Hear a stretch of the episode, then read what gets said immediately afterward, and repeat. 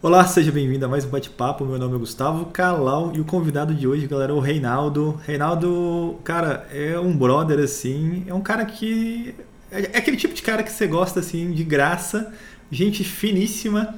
Ele contou um pouquinho da história dele aqui e a jornada dele para o CCIE é muito interessante. Não vou dar spoiler aqui, né? Vocês vão escutar aí ou assistir aqui esse bate-papo, mas ele teve muito desafio é, na carreira dele. Então acho que vai ser válido para muita gente, para quem está começando, para quem já está na área há algum tempo, para motivar aí, para estudar para alguma prova de certificação, para estudar para alguma coisa, né? E ver que realmente é possível. Só que antes de começar aqui, vamos aos recados. Primeiro recado, aqui a gente vai ter a segunda semana Mão na Massa CCNA, que vai ser ali em janeiro, nos dias 11, 12, 13 e 14. Vão ser aulas ao vivo a partir das 7 horas e 5 minutos comigo mesmo aqui, lembrando que tem aquele material PDFzinho ali de rico para baixar, bonito pra caramba, para você acompanhar as aulas e não ficar perdido. E o evento prometo que será top. E o segundo recado é lógico, jabá do meu próprio treinamento. A próxima turma do CNL CNP Risco Zero, ela acontece dia 15, um dia depois ali da semana mão na massa. E acho que é isso. Lembrando que você pode escutar esse conteúdo no Spotify, no seu agregador de podcast favorito. Basta você buscar por Gustavo Calau e roda a vinheta. Bora aí pro vídeo, pro áudio, enfim, não sei onde você vai estar tá aí escutando ou vendo. Roda a vinheta.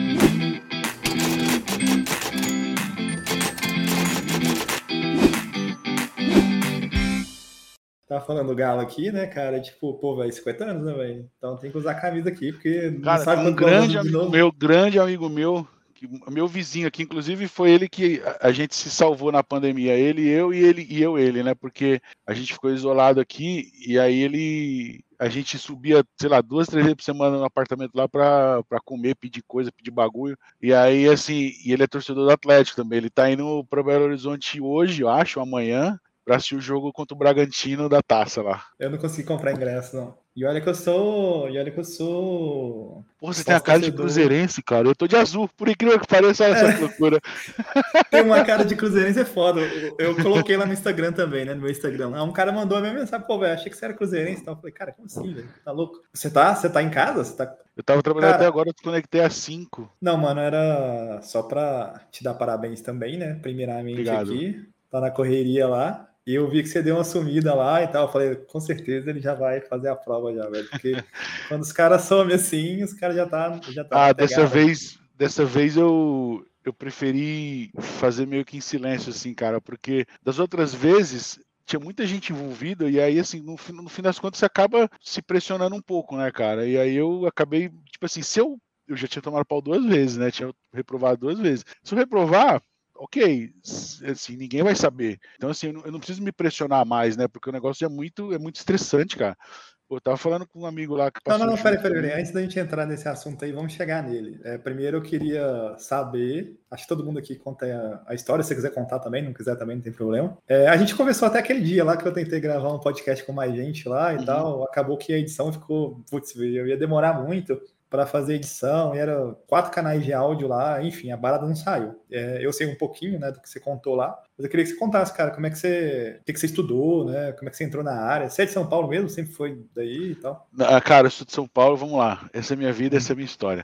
Eu sou de São Paulo, é, mas assim, com dois anos de idade eu fui morar em Fortaleza, meus pais, minha mãe é de lá, é, e assim, eu fui morar lá e fiquei lá até os 15 anos, e aí lá eu comecei a jogar, jogar futebol, jogava futsal e jogava voleibol, modéstia à parte, bem os dois. E aí, assim, e é quando foi, quando eu tinha uns Mas você é alto? Anos, pra quem tinha 15 anos, 14, 15 anos na época, eu tinha 1,77 e tal. Depois eu cheguei a 1,80, 81, agora você tá ficando velho, vai ficando mais baixo. Mas eu cheguei até, eu cheguei a, a, a assim, pra, pra categoria que eu jogava, é que agora tem é tudo sub, né? Mas na época era infantil, infanto, juvenil e tal. Pra categoria que eu jogava, eu era, eu era levantador no voleibol, assim. Então eu era o levantador mais alto de todos os clubes lá. O pessoal olhava diferente, mas tinha gente mais habilidoso que eu, mas com uma altura menor. E aí, assim, aí eu vim embora para São Paulo depois com 15 anos. Entre, como eu faço aniversário no final do ano, dá sempre para falar na metade dos meus 14, assim, metade dos meus 15. Vim embora para São Paulo. E aí, assim, aqui, quando a gente chegou aqui, eu, meu irmão também jogava voleibol. Meu irmão jogava voleibol também. E aí a gente tentou jogar voleibol. Só que aqui é diferente. Aqui eu, tipo, eu já não era mais alto eu, é, talvez eu fosse habilidoso, mas assim, eu era eu, eu tinha cara, tipo, eu tinha 1,80, tinha cara de 1,90 com 15, 16 anos, então era muito diferente. E aí no final das contas eu tive que decidir por voleibol ou futsal, eu parti pro futsal fiquei só no futsal, né? É, enfim, fui jogando, treinando. Mas era o quê? Sonho... Você, era o quê? Clubes? Clubes. Eu era goleiro era... de futsal. Mas era algum clube famoso assim, alguma coisa? Ah, não sei se você conhece, aqui em São Paulo tinha General Motors, GM, tinha ABB, tinha Circo Militar, tinha vários clubes aqui, né? E aí eu fiquei no futsal, e aí assim, quando meio de 17, assim, meio entre 15, 16 e 17, a gente teve um. Enfim, a minha família teve um problema financeiro, a gente teve que voltar para Fortaleza. E aí a gente ficou no dilema, assim, porque o meu irmão estava bem encaminhado no voleibol aqui, estava jogando em clube também, eu também estava me virando. E aí ele. A gente falou, porra,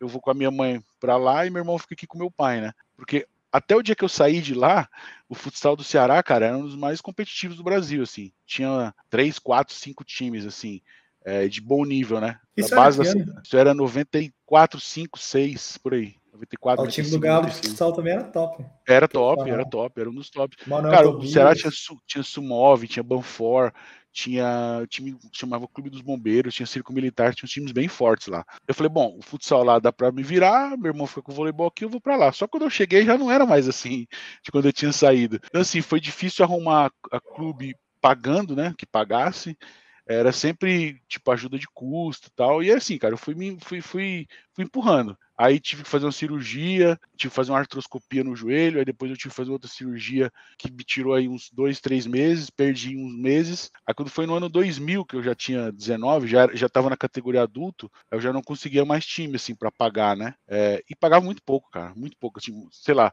está falando de dinheiro de hoje, 300 reais, assim, sabe? Era muito pouco, muito pouco. Aí eu comecei a trabalhar, cara, aí, puta, fui motorista, é, trabalhei com um amigo que tava, vendia aquelas Kombi, vou falar nome aqui, tá? Ele trabalhava naquela uma chips vendendo Kombi. Eu ficava com ele dentro da Kombi o dia inteiro lá entregando o negócio nas padarias lá e ia me virando. Passava dois meses vendendo sapatos numa loja, ia tentando me virar de algum jeito. Mas você, você formou primeiro grau, segundo grau? Tipo terminei, terminei o segundo grau. Segundo grau eu já tinha terminado nessa época, né?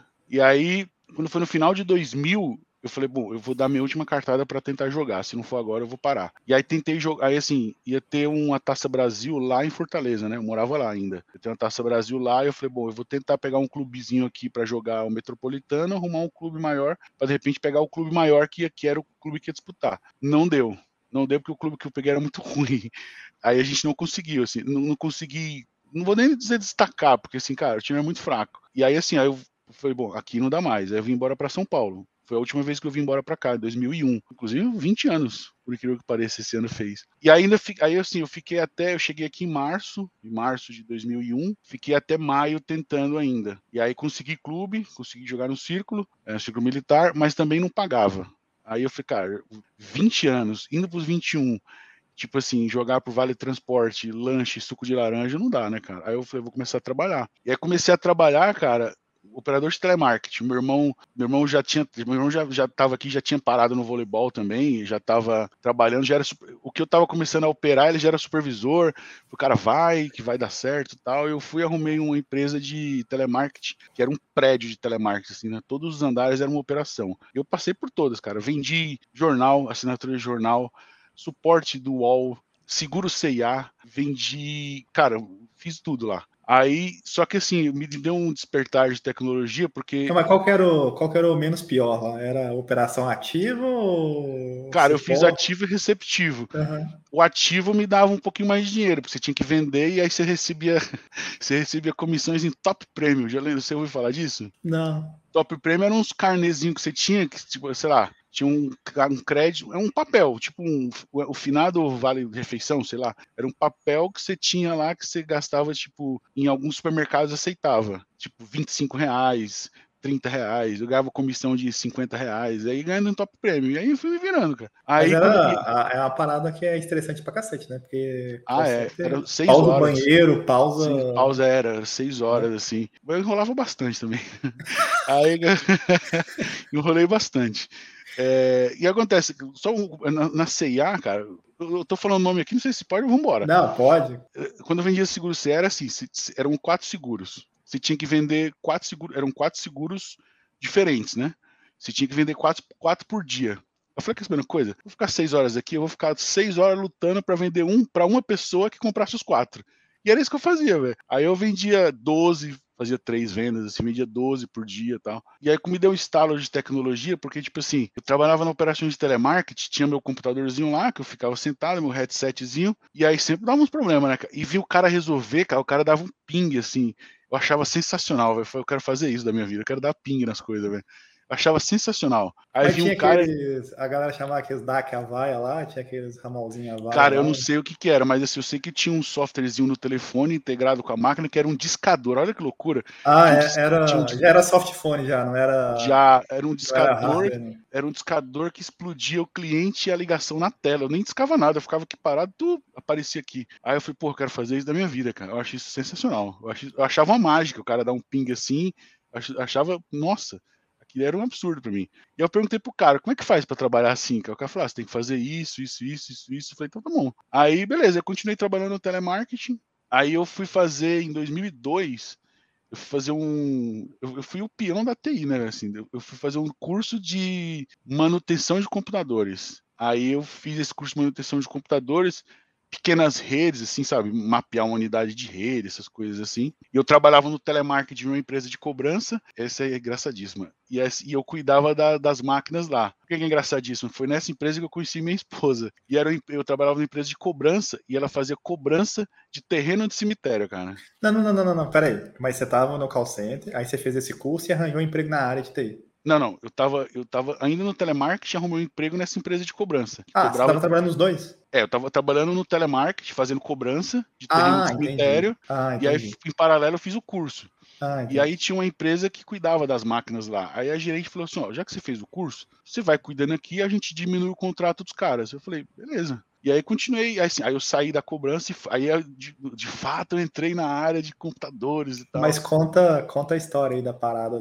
Não, assim, era, era uma empresa da, da... De que fazia cobrança de terreno de cemitério. Então, assim, tinha, uma, era, assim, tinha um cara, acho que ele inclusive já faleceu, ele ia naqueles programas da tarde, que vocês devem, não sei se tem por aí em BH, e aí ele começava aquela propaganda, ó, veja bem, todo mundo vai morrer um dia, você tem que morrer com dignidade, não sei o quê aqui é o cemitério, é um lugar tranquilo, não sei o que, você descansar, é eterno. Aí todo mundo comprava. Assim, a desculpa era comprar o terreno e pagar a manutenção. Era 180 reais por ano. E aí ninguém pagava, né? Aí a gente ia cobrar os caras. E aí, em paralelo, tinha uma área da empresa que vendia gaveta, ou seja, vendia o lugar onde colocava o caixão. Cara, eu nunca, eu nunca imaginei que existisse esse tipo de negócio, mas tinha. E aí nessa empresa eu saí da área de cobrança e fui mexer só com computadores lá, só com a parte de computador, manutenção de computador, impressora, essas coisas. Demorei, fiquei 20 dias depois, porque eu fiz uma cagada e aí o gerente lá mandou embora. O que, que, você fez, porra? Cara, ele, ele era tinha, uma, tinha umas unidades de rede, Windows 98, me dá um desconto, velho. Tinha Windows 98, tinha que mapear a unidade de rede, e aí eu não sei o que, que eu fiz, eu tirei a unidade do cara lá que acessava uma pasta no servidor. E eu não conseguia mais fazer colocar. Eu tava, porra, tava começando, não era um negócio comum para mim, era mexendo nas memórias, naquele soprar memória, essas coisas, né, cara? Aí eu aí eu não consegui, cara. E aí sim, também muito jovem, né, tinha 21 anos, o cara foi extremamente, como é que eu posso chamar assim, bruto comigo. Mas assim, bruto de chutar a porta e tudo, cara, assim. Aí, velho, aí eu respondi pro cara também esse vídeo pro cara também. Aí, assim, não muito, muito menos pelo erro, mas pela resposta que eu dei para ele, entendeu? Aí ah, eu fui embora. Aí eu era na, durante a Copa de 2002 e eu sou viciado em Copa do Mundo, viciado. Se quiser fazer um, um bate-papo de Copa do Mundo aqui, velho, é tudo nosso. Eu sou viciado. e aí eu falei, quer saber uma coisa? Segunda rodada da Copa, eu vou procurar um emprego depois, cara. vou ficar assistindo a Copa aqui. Copa de madrugada. Aí eu morava com os pais ainda, né? não tinha pouquíssimas responsabilidades, tinha muitas, eu sempre tive, nunca trabalhei só para mim, sempre ajudei uma conta de água, luz, telefone, enfim, alguma coisa, net, mas, mas aquele mêsinho ali eu me deu o direito de, de ficar assim na Copa. E aí depois eu. Deu certo, pelo menos, o Brasil foi campeão. Né? Deu. Vai fazer 20 anos que foi campeão ano que vem, né? E aí acontece, aí depois disso, cara, eu arrumei. A Copa acabou junho, julho, por aí. Aí eu arrumei um outro emprego na área de telemarketing, em 2002. Ainda era 2002. E aí, cara, era uma central de, de, de central receptiva. Fui trabalhando lá, só que aí em 2003 me deu, assim, conversando com os caras lá, me deu estalo de fazer uma certificação da Microsoft. Aí já era um negócio um pouco mais pesado do que a manutenção de computador, né? E aí eu fui fazer um curso de, de da Microsoft, paguei, eu dei muita sorte, cara. Eu paguei, tipo, um, na época era tipo dois mil reais, era, sei lá, uns 5, 6 mil reais hoje. Era um curso caríssimo, caríssimo. Cara, eu nunca paguei esse curso, você acredita? Eu dei muita sorte. Porque na época não tinha os pagamentos que tem hoje. Aí eu dei pra menina lá 12 cheques 12 cheques, entreguei na mão dela, cara, 12 cheques. Cara, esse cheque nunca descontou na minha conta, nunca descontou na minha conta. Caramba. E aí eu, e eu sempre perguntava, ela chamava, eu lembro o nome dela, chamava Karina, porque é o nome, mesmo nome da minha esposa. Aí eu falei, Karina, e aí o cheque, cara? Falou, ah, vai depositar, tá no banco, tá com a seguradora, sei lá. E o cheque, e o cheque, e o cheque. Aí teve um dia que eu falei, cara, isso vai bater de uma vez, não vai ter dinheiro, vai zoar meu nome. Fui lá, fui lá. Chega e falei, Karina, vem cá, cadê o cheque, cara? Ela falou assim: Ó, oh, eu vou te falar, mas falando, eu acho que perderam seus cheques. falei, como perderam meu cheque? Eu falei, ah, perderam, deram pro motoboy, parece que o motoboy se acidentou, não sei o que foi, perderam o cheque. Cara, nunca apareceu na minha conta. Eu falei, então já liga no banco. Liguei no banco, mandei, é, peguei a numeração lá, né? E mandei estornar, Nunca caiu esse cheque, nunca, nunca paguei esse curso. Aí, coitado do motoboy, não sei nem se essa história é verdade, mas foi isso que ela me contou, né? E aí eu fiz o curso da Microsoft, cara, e, tra continuo trabalhando no telemarketing. E aí fui até 2003, e aí em 2003 eu terminei o curso da Microsoft. E aí na época era o MCSA do Windows 2000, olha eu entregando a idade. Não, é, é. essa parada de cheques, tá ligado? Que tem gente que nem sabe o que é cheque mais, né? É, outro dia, outro dia o cara colocou no Twitter assim: por que, que o pessoal não inventa um dinheiro que você pode colocar o valor nele, colocar qualquer valor nesse dinheiro e tal? Aí o cara colocou assim embaixo: é, já existe, chama cheque. é, cara. Já nem existe mais, né? É, cara, mas tipo assim, o cara tava reinventando a porra do cheque, né, velho? É. Ninguém usa a parada. É. E era, era Verdade. muito bizarro, né, cara? Tipo, continua aí. Então, aí em 2003, cara, eu terminei o curso da Microsoft, era o MCSA do Windows 2000, e aí tinha uma promoção, eram quatro provas pra você tirar a certificação. Se você fizesse as duas primeiras, você ganhava um desconto para fazer a terceira e a quarta. A terceira e a quarta era mais difícil que era a parte de serviço, lá, de DHCP, DNS, envolvia AD. É, e a, aí eu fiz as duas primeiras, passei, aí peguei o desconto, fiz a terceira, passei, e a quarta, que era AD puro, eu esperei um pouquinho, porque aí já não tinha tanto desconto assim, e era tipo em dólar. Era 120 dólares na época, mas 120 dólares na época era, o dólar tava 2. Pra mim era muito dinheiro, cara eu ganhava muito pouco, né? Eu trabalhava no telemarketing ainda. Aí depois de uns dois, três meses eu fiz e tirei o MCSA do ISO 2000. Só que eu era um MCSA que eu não tinha, eu era um, não tinha experiência, né? Uhum, uhum. E aí assim, aí eu fui trabalhar com um amigo, um amigo tinha uma empresa de uma empresa de TI que fazia alguns trabalhos aí de Linux e tal. E eu comecei a trabalhar com ele lá, atendendo alguns chamados, alguns clientes, pegando algumas redezinhas assim para criar uns workgroups, negócio, fui, fui aprendendo. Fui aprendendo, fui aprendendo eu sempre tive facilidade de aprender e aprendi fácil. Aí, sei lá, uns três, quatro meses, ele tinha um cliente aqui que era um cliente grande, não sei se posso falar, mas era o Centro de Tecnologia da USP. Eu tava dominando o AD dos caras, assim, tava dominando. E aí, quando foi em novembro de 2003, cara, apareceu o projeto mais louco que eu já fui na minha vida. Eu fui para Vale do Rio Doce, Vitória. Conheci um, conheci um grande amigo meu que é o Vini, Vinícius. Mandar um abraço para ele também, provavelmente ele vai ver isso aqui depois. E aí, esse era um projeto, cara, que era de migração na Vale. Eu fiquei nove meses lá. Nove, acho que sete, oito, sete, sete nove mas, meses. Mas você tinha comentado da sua esposa lá no primeiro call center lá. Você tava namorando? Casou? O que você fez? Casei, tô com ela até 20 anos que eu tô com ela, velho. Não, mas você já casou lá no início, lá nessa história? Não, não. Aí a gente ah. começou, a gente começou a namorar nessa empresa que vendia terreno de cemitério. Aí a gente começou a namorar, e aí foi em 2002 a gente casou em 2008. Mas ela era operadora também de call center? Não, ela era recepcionista. Ela era recepcionista. ela era recepcionista. é, e aí, enfim, a gente. Até uma coisa curiosa, cara, quando, a gente, quando a gente, eu fui cobrar uma mulher uma vez na central de cobrança lá do cemitério, era uma senhorinha, acho que, coitada, deve ter falecido já. Era, o trabalho dela era mandar telemensagem. Lembra da telemensagem? É. E aí eu mandei uma mensagem, uma telemensagem para minha esposa, né? Que é a minha esposa hoje em dia, a Karina. E aí depois a gente começou a namorar. Eu liguei para ela uma vez, chamava Lourdes, foi Dona Lourdes, é o Reinaldo tal, pô, falar que deu certo, a gente tá namorando, já foi zoando e tal. E ela começou a chorar desesperada, assim, ah, eu quero conhecer vocês, não sei o quê. Nunca deu pra gente ir lá, provavelmente ela já deve ter falecido. Enfim, aí voltando para 2003, aí eu fui para Vitória, cara, lá na Vale do Rio Doce. Eu falo que foi o projeto mais louco, porque era assim, entre 20 e 30 pessoas, eu não lembro certo. Cara, a gente ficou num hotel. Você conhece Vitória? Não. Era um hotel na frente da praia de Camburi, na frente da praia, tipo assim, a praia aqui, o hotel na frente da praia. Tinha um clube na praia, tinha carro pra gente, tinha tudo. E trabalhava dois quilômetros da Vale. E assim, e todo mundo no seu quarto individual, sabe assim. Foi demais, foi demais. Hoje em dia jamais aconteceria um projeto daquele, porque hoje em dia tudo enfim, o mundo mudou muito, tem tudo é remoto, né? E aí qual era o trabalho que a gente fez lá? Tinha gente do Rio, de Minas, de São Paulo. Eu virei o paulista lá, porque só, o pessoal chamava de paulistão, porque só tinha eu de paulista, tinha dois caras de Minas e o resto era tudo do Rio. Aí depois chegaram um cara de São Paulo para dividir a responsa comigo. Mas trabalho, cara, assim, tinha lá naquele parque da Vale do Rio Doce, lá em Vitória, tinham 12 mil estações. O nosso trabalho é o trabalho do migrador. Migrador, eu era o famoso migrador. Era assim, e a Vale é muito grande, muito grande. Você pega assim, tem um ônibus lá dentro, que você vai, você tem um ônibus, você para no ponto, que vai passar o ônibus que vai para a usina. Você dá sinal, pega o ônibus, vai para a usina e desce. Era gigantesco. E a gente pegava a nossa combizinha e aí tinha uma relação de máquinas e a gente tinha que migrar. Então todas as máquinas lá eram Windows 98. E a gente estava migrando para o XP. E os servidores eram NT e estavam migrando para o 2000. Então, assim, a gente ia lá na máquina, a gente ia lá no usuário no Calau, o Calau já tinha orientação de colocar tudo dentro de meus documentos, a gente pegava a máquina dele, levava para o laboratório, tirava o HD, pegava um HD de backup, colocava lá o slave, copiava o negócio para dentro dele e jogava uma imagem que, que, formatava a máquina e subia o XP. Depois você pegava o HD, colocava lá de novo, pegava meus documentos, explodia umas aplicações lá e entregava a máquina para o cara de novo. O trampo era esse, né? Eram 12 mil. Nessa época aí já era, não era Vale do Rio Doce mais, não era só Vale, não era não? Já tinha era Vale do Rio Doce. Né? Tinha, mas acho que ainda era Vale do Rio Doce, que eu lembro que tava CVRD no, no, no, no, no uniforme dos caras lá, entendeu? Ah, e aí, pô, fiquei lá, cara, fazendo esse trabalho durante muitos meses, assim, muitos meses.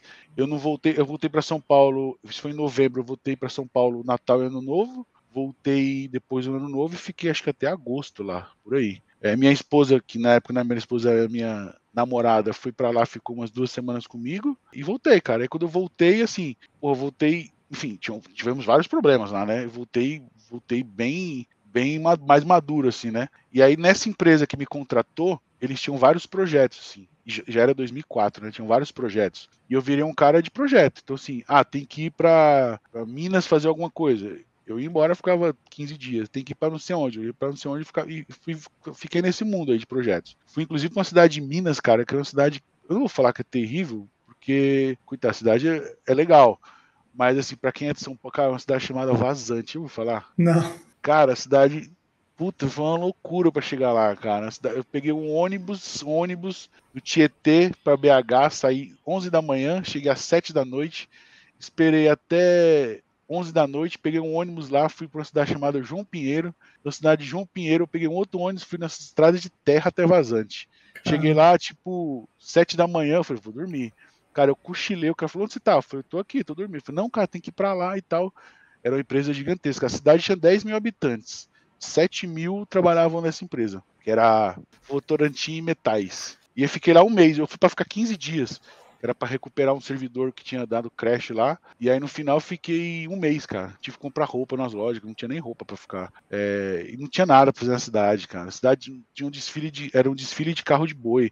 Na, era na época você ficava assim na frente do hotel, os carros de boi passando assim, indo para um sítio.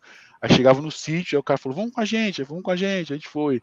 Chegou lá, cachaça, matava o boi, fazia churrasco do negócio. Você tá ligado que, que Minas Gerais é o estado que tem mais município no Brasil, né, velho? Qualquer, sim, sim. qualquer coisa é município. Teve um brother meu que casou na cidade da esposa dele, chama Estrela. E é um interiorzão desse assim também. Aí a gente chegou lá, e olha que eu sou de Minas, tô acostumado com roça assim, né, e tal. Aí a gente chegou lá, também não tinha nada na cidade assim e tal. Aí a gente ficou no hotel, teve casamento e tal. Antes do casamento, né? A gente chegou lá um pouco antes, bem antes assim, a gente até acho que dormiu lá e tal. E aí a gente ficou nesse hotelzinho lá. A gente falou, ah, vamos comer alguma coisa. Aí a gente desceu e tinha tipo uma, uma hamburgueria, assim, alguma coisa assim, de sanduíche. Tinha hamburgueria, pô, chique, hein? Não, não é hamburguerinha, porra. É, é tipo trailer, né, velho? E ah, aí. Sushi, e tava assim. Sujão, sujão é bom. Não, e tava assim, tipo, era. A gente chegou lá, era, sei lá, 4h45 dentro dessa, desse negócio que vem de sanduíche lá. Aí tava assim, é... o cara veio e falou assim pra gente, já tava com as mesas lá de fora, tá aberto. Falou assim, aqui a gente abre às 5 horas, tá bom? Ou era 6 horas, a gente abre às 6 horas, tá bom? A gente, tá bom, né, velho? Tá tudo aberto, então. Aí o cara entrou pra dentro da parada de novo. Aí, tipo, a gente escutou, a gente falou, cara, o cara não vai pegar nosso pedido? A gente escutou, tipo, em cima da igreja, tá ligado? Deu seis horas. Deu Aí ele, chegou, aí ele chegou assim, boa tarde, pessoal. O que vocês vão querer hoje? Você não tava aqui, cara? Como se não tivesse ninguém. É o cara, agora sim, agora já posso comer. Cara, é Nossa, muito velho. bizarro o interior, velho. Nossa. Não, eu, assim, eu, eu, eu- eu não tenho problema com, com cidade pequena, porque assim, minha mãe é de uma cidade que eu sou apaixonado por ela, chamada Copiara, no interior do Ceará. Cara, eu, na minha infância, quando eu morava lá, eu ia muito, muito, muito, muito. É, eu tenho um irmão, tenho um irmão gêmeo, por incrível que pareça. E minha mãe Você tá tinha. zoando. Tem um irmão gêmeo. É, Rinaldo. Rinaldo e Reinaldo. Tô falando, velho. Não ri não, cara. Não ri não, velho. Rinaldo. É Rinaldo e Reinaldo. E por incrível que pareça, cara, é, Rinaldo, ele nasceu primeiro que eu. Ele nasceu três minutos antes, antes, antes- de mim. Já era Mas certo que. Não, placentas Ah, tá. diferentes. E ele, Rinaldo era o nome de um primo meu que tinha falecido uns anos atrás e minha mãe ia colocar o nome de Rinaldo. E Reinaldo, ninguém sabia como é que ia ser o outro nome. É, aí, por incrível que pareça, meu pai, ele é santista, assim como eu. É, tipo, sempre é de pai para filho, santista, né, velho? E aí ele, nesse dia, cara, eu acho que o, o Atlético do Corinthians com gol do Reinaldo e ele pôs Reinaldo. Caraca, aí tá vendo? Aí ele, aí assim, minha, minha cidadezinha no interior, minha mãe vestia a gente igual, a gente ficava dando volta na pracinha da cidade, paquerando as menininhas e tal. Mas enfim, aí voltando pra 2004. Aí eu voltei e fiquei fazendo esses projetos aí, né? E aí eu fui, o último projeto que eu trabalhei com os caras foi em 2000, e- foi final de 2004. E aí, aí eu- depois disso eu entrei num, eu entrei numa empresa que era voltada especificamente para redes, para ativos de rede, como a gente conhece, né, roteador, switch e tal. Aí tipo 2005 por aí. Aí eu fiquei pouco tempo porque assim, era era meio que era um era por demanda, né? Então assim, precisava instalar um negócio, eu ia lá instalar, cara, coisas muito simples, muito simples. E aí eu fui fui me enganchando dessa forma por um bom tempo, aí quando foi em 2007, eu já tinha uma boa noção de roteamento e tal, mas nunca trabalhei numa empresa de, de redes, assim, sabe? Uma empresa de TI, de telecom e tal. Eu era sempre apagador de incêndio ali. Aí em 2007 eu entrei numa empresa chamada OneCorp. De novo, mandar um abraço para todos eles, são todos meus amigos até hoje, o dono e a dona da empresa, a Ju, que é a filha da dona, são todos meus amigos. Eu entrei nessa empresa e lá, e lá era uma empresa de TI mesmo, assim, de redes, né? E aí assim, eu e aí fui tipo, foi uma puta escola para mim, cara. Puta escola porque a gente o business da empresa era assim, ela vendia link de uma operadora e a operadora, em vez de colocar o equipamento dela, colocava o nosso. E a gente ganhava na locação daquele cara por 36 meses. E eu instalava esses roteadores, cara. Lá vai eu entregar a idade. PR1000 da Ciclades, Parques, Trellis. é, e fui, e fui, cara, fui mas muito, assim, muito. Eu saía, eu não tinha carro, né? Então eu saía com a caixa de uma, uma caixa de um, sei lá, três, quatro caixas de roteador, mais dois na mala e um notebook na mochila, dava o sinal do ônibus, falei, motor, abre lá atrás lá, eu colocava o bagulho, ia lá, passava, os busão lotados, cara, era um sofrimento, cara. E aí fui trabalhar na rua, instalando os negócios aí no cliente. Você pegava um ônibus, não sei se você conhece bem São Paulo, mas pegava tipo Santana, Santo Amaro, assim, era uns extremos, assim, sabe? Uns negócios na caixa só, né, andando de ônibus, metrô e indo embora, cara. E fui indo embora, fui fazendo essas coisas aí por muito, por muito tempo. E eu nunca me esqueço, cara, foi a primeira vez que eu tive contato com o equipamento da Cisco. Foi dia, foi no véspera de feriado desse ano, de, de 12 de outubro desse ano. Cara, eu sou muito bom de data, muito bom. Não tá entendendo, você não tá, você não tá entendendo, muito bom. É, de, feriado de 12 de outubro. E acontece que sempre que tinha equipamento Cisco, cara, eu dominava todos eles, mas o Cisco, para mim, o Cisco era um, sei lá, era, não dá para descrever, era um negócio absurdo, assim, não, não era para mim aquilo, sabe? Para mim era um, só um cara muito foda mexer com aquilo. Aí eu a, tinha, o cliente queria porque queria que fosse instalado naquele dia e queria porque queria que fosse Cisco. E a gente terceirizava. E aí nesse dia eu, eu, eu falei assim, porra, eu acho que eu vou, vou encarar, velho. Cara, e as configurações eram muito simples, cara, muito simples. Era, era link, então era assim, era um IP barra 30 até a operadora, um barra 29 no outra interface, eu entregava um cabo pro cara e falava assim, ó, pode colocar no seu Fire aí. Era isso, era uma, e uma rota default. Era duas interfaces e uma rota default, aí se configurava. Mas para mim, cara, isso era um negócio doido no Cisco, era um negócio impressionante. E aí, cara, assim, o YouTube não era como é hoje, que você encontra até como é que... Outro dia, eu, eu, depois de três anos com o meu carro, eu consegui no YouTube descobrir como é que eu ativo o Bluetooth, eu nem sabia. É, aí o cara... Aí eu fui no YouTube e tinha um vídeo em inglês, meu inglês na época era muito ruim, explicando como é que se criava primeiros passos. Aí eu vi aquilo lá, eu falei, porra, os comandos eram igual do Parks, igualzinho do Parks. Falei, ah, o cara falou, Reinaldo, você vai? Eu falei, me dá esse bagulho que eu vou lá, velho. Peguei o, peguei o carro do dono da empresa, no Ford K, fui lá, puta, era um armazém, longe pra cacete, fui lá, cara, fui duas horas da tarde para colocar o IP na interface, uma rota default, o IP na outra e um line VTY, fui das duas às oito. Das duas às oito da noite. Mas funcionou, cara, ficou funcionando. E aí voltei. Desde esse dia, cara, eu falei, cara, é isso que eu quero fazer na minha vida, velho. É isso que eu quero fazer. Em paralelo a isso, a gente tinha um projeto lá, de novo, tudo que era Cisco a gente terceirizava, né? E aí tinha um, um, um par de asa para instalar de Firewall. A gente contratou um cara, na verdade eu fazia esse approach com o cara para contratar, né? E aí o cara falou, pô, e aí quanto você cobra para ir lá, pra você tá precisando e tal? O cara falou, o que que é? Eu falei, cara, é uma VPNzinha daqui para a Índia, é uma empresa, empresa grande e tal. VPNzinha daqui para a Índia e tal. Falei, ah, cara, vai dar umas 4 horas para fazer isso aí. Falei, tá, quanto você cobra? Foi 800 reais. Eu falei, quê? Aí eu falei, ele falou, é, se não quiser, cara, não tem problema não. Alguém vai pagar, vai achar por 200 aí. Falei, não, cara, tá bom, tá tudo certo. Eu tinha um limite de uns mil reais pra negociar. E tá bom. Cara, eu desliguei o telefone e falei, puta merda, eu quero fazer isso na minha vida, velho. Trabalhar 4 horas, ganhar 800 reais. Eu quero isso pra minha vida. Depois a gente sabe que não é bem assim, né? Mas, enfim, aí eu falei, eu quero isso, cara. Aí eu, isso era 2007. Aí foi, funcionou. Eu continuei instalando vários links lá com, com o Cisco e tal. Quando foi em fevereiro, eu falei, cara, eu vou fazer o Net Academy. Net Academy da Cisco. Paguei, dessa vez os cheques voltaram, os cheques depositaram lá. Foi na mesma empresa, não sei se pode falar, que nem existe mais da IBTA. Tudo brasileiro de tecnologia avançada. Ele era parceiro Microsoft, Cisco, Oracle, enfim, um monte de coisa. Dessa vez os cheques, os cheques bateram lá. Aí eu, eu fiz o Net Academy, fiz o Net Academy em 2008. Não, não foi 2008. Em 2008 eu continuei me arrastando lá. Mas já conseguia fazer umas coisinhas no Cisco. Já conseguia. A VPN que o cara fez lá, eu montei 14 lojas num, cliente. Na raça, assim, aprendendo, lendo, estudando. Eu tinha um GNS3 finado, né? Finado do GNS não existe, mas tinha um cliente lá que era, é, inclusive já nem existe mais. Era, era, uma, era uma filial e 14 lojas. Cara, montei o concentrador de VPN, que era um 2620XM com a placa aceleradora de VPN e mais um monte de 1721 espalhado em São Paulo.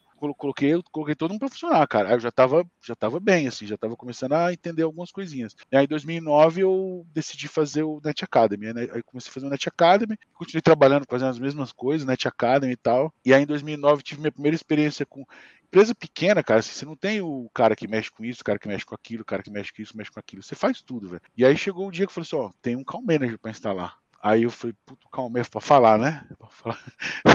é pra falar. Eu falei, então tá. Me dá aí uns diazinhos que eu vou dar uma lida aí, como é que faz. Aí, assim, cara, era um Call Manager Express. Era um, você conhece, é um roteador que tem funções de Call Manager e, enfim, e, e é o Voice Gate e é tudo.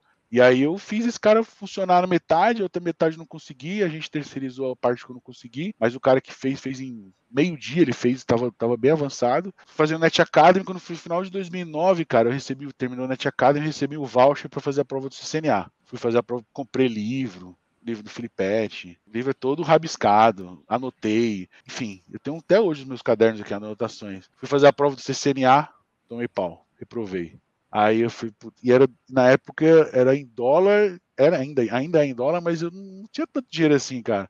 Tanto é que eu não tinha nem cartão internacional para pagar a prova. É, eu pedi emprestado o cartão da minha mãe e eu, eu, eu pagava parcelado para ela, assim, sabe? Aí, cara, foi em dezembro de 2009 mas continuei trabalhando. Já tinha uma experiência boa, já entregava alguns projetos que um cara que não tivesse assinado não entregava. Então, assim, sempre foi muito relativo essa questão. Eu entregava projetos importantes, assim, cara. A ASA, já instalava a ASA, Call Manager, Express o outro, sabe? Já mexia com Wi-Fi, entregava um monte de coisa. E aí, quando foi em fevereiro de 2009, de 2010, eu fiz o CCNA de novo. Reprovei, velho. Reprovou de novo? Reprovei de novo.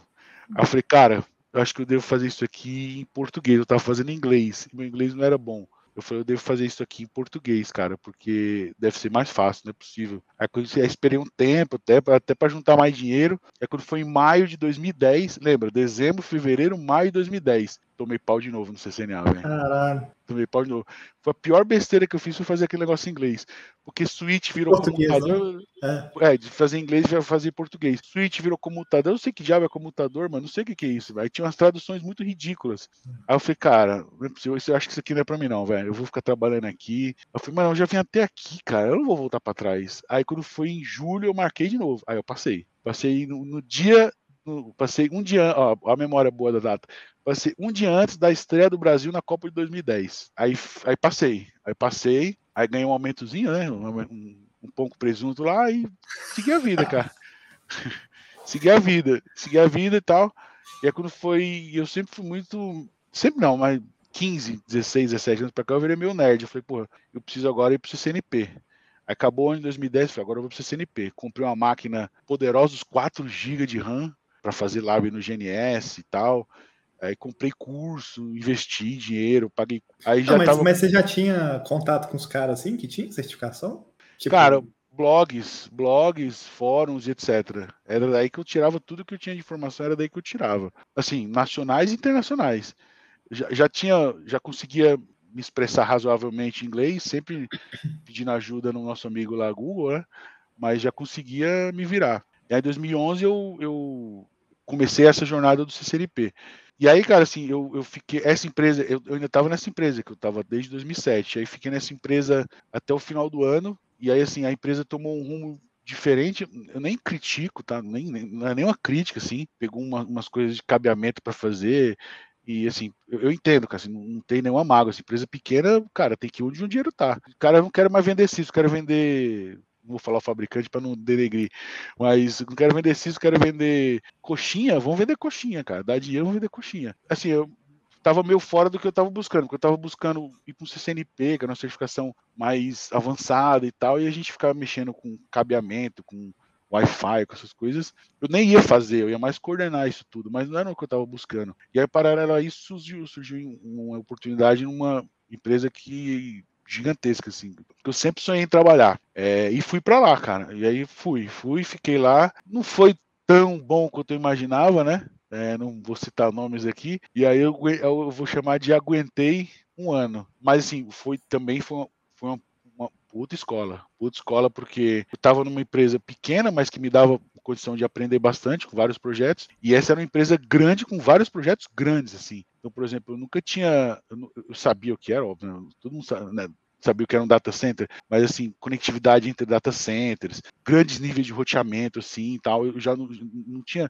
Eu conhecia porque eu fazia muito laboratório. Cara, eu sempre fui muito hands-on, assim, fazia muito laboratório, muito, muito, mas é, é, nunca tinha estado numa empresa desse nível, né? E aí, pô, aprendi muito, mas assim, era um ambiente muito, muito difícil de trabalhar. Aí eu, eu aguentei, entre aspas, um ano fui embora. Aí fui trabalhar no integrador, um integrador grande, e aí eu tive a oportunidade de trabalhar, assim, como eu mexia na outra empresa lá, com várias outras verticais, com Switch, com voz, com asa, com Wi-Fi, enfim, fui atender um cliente específico. Estou quase falando o nome, mas não vou falar não.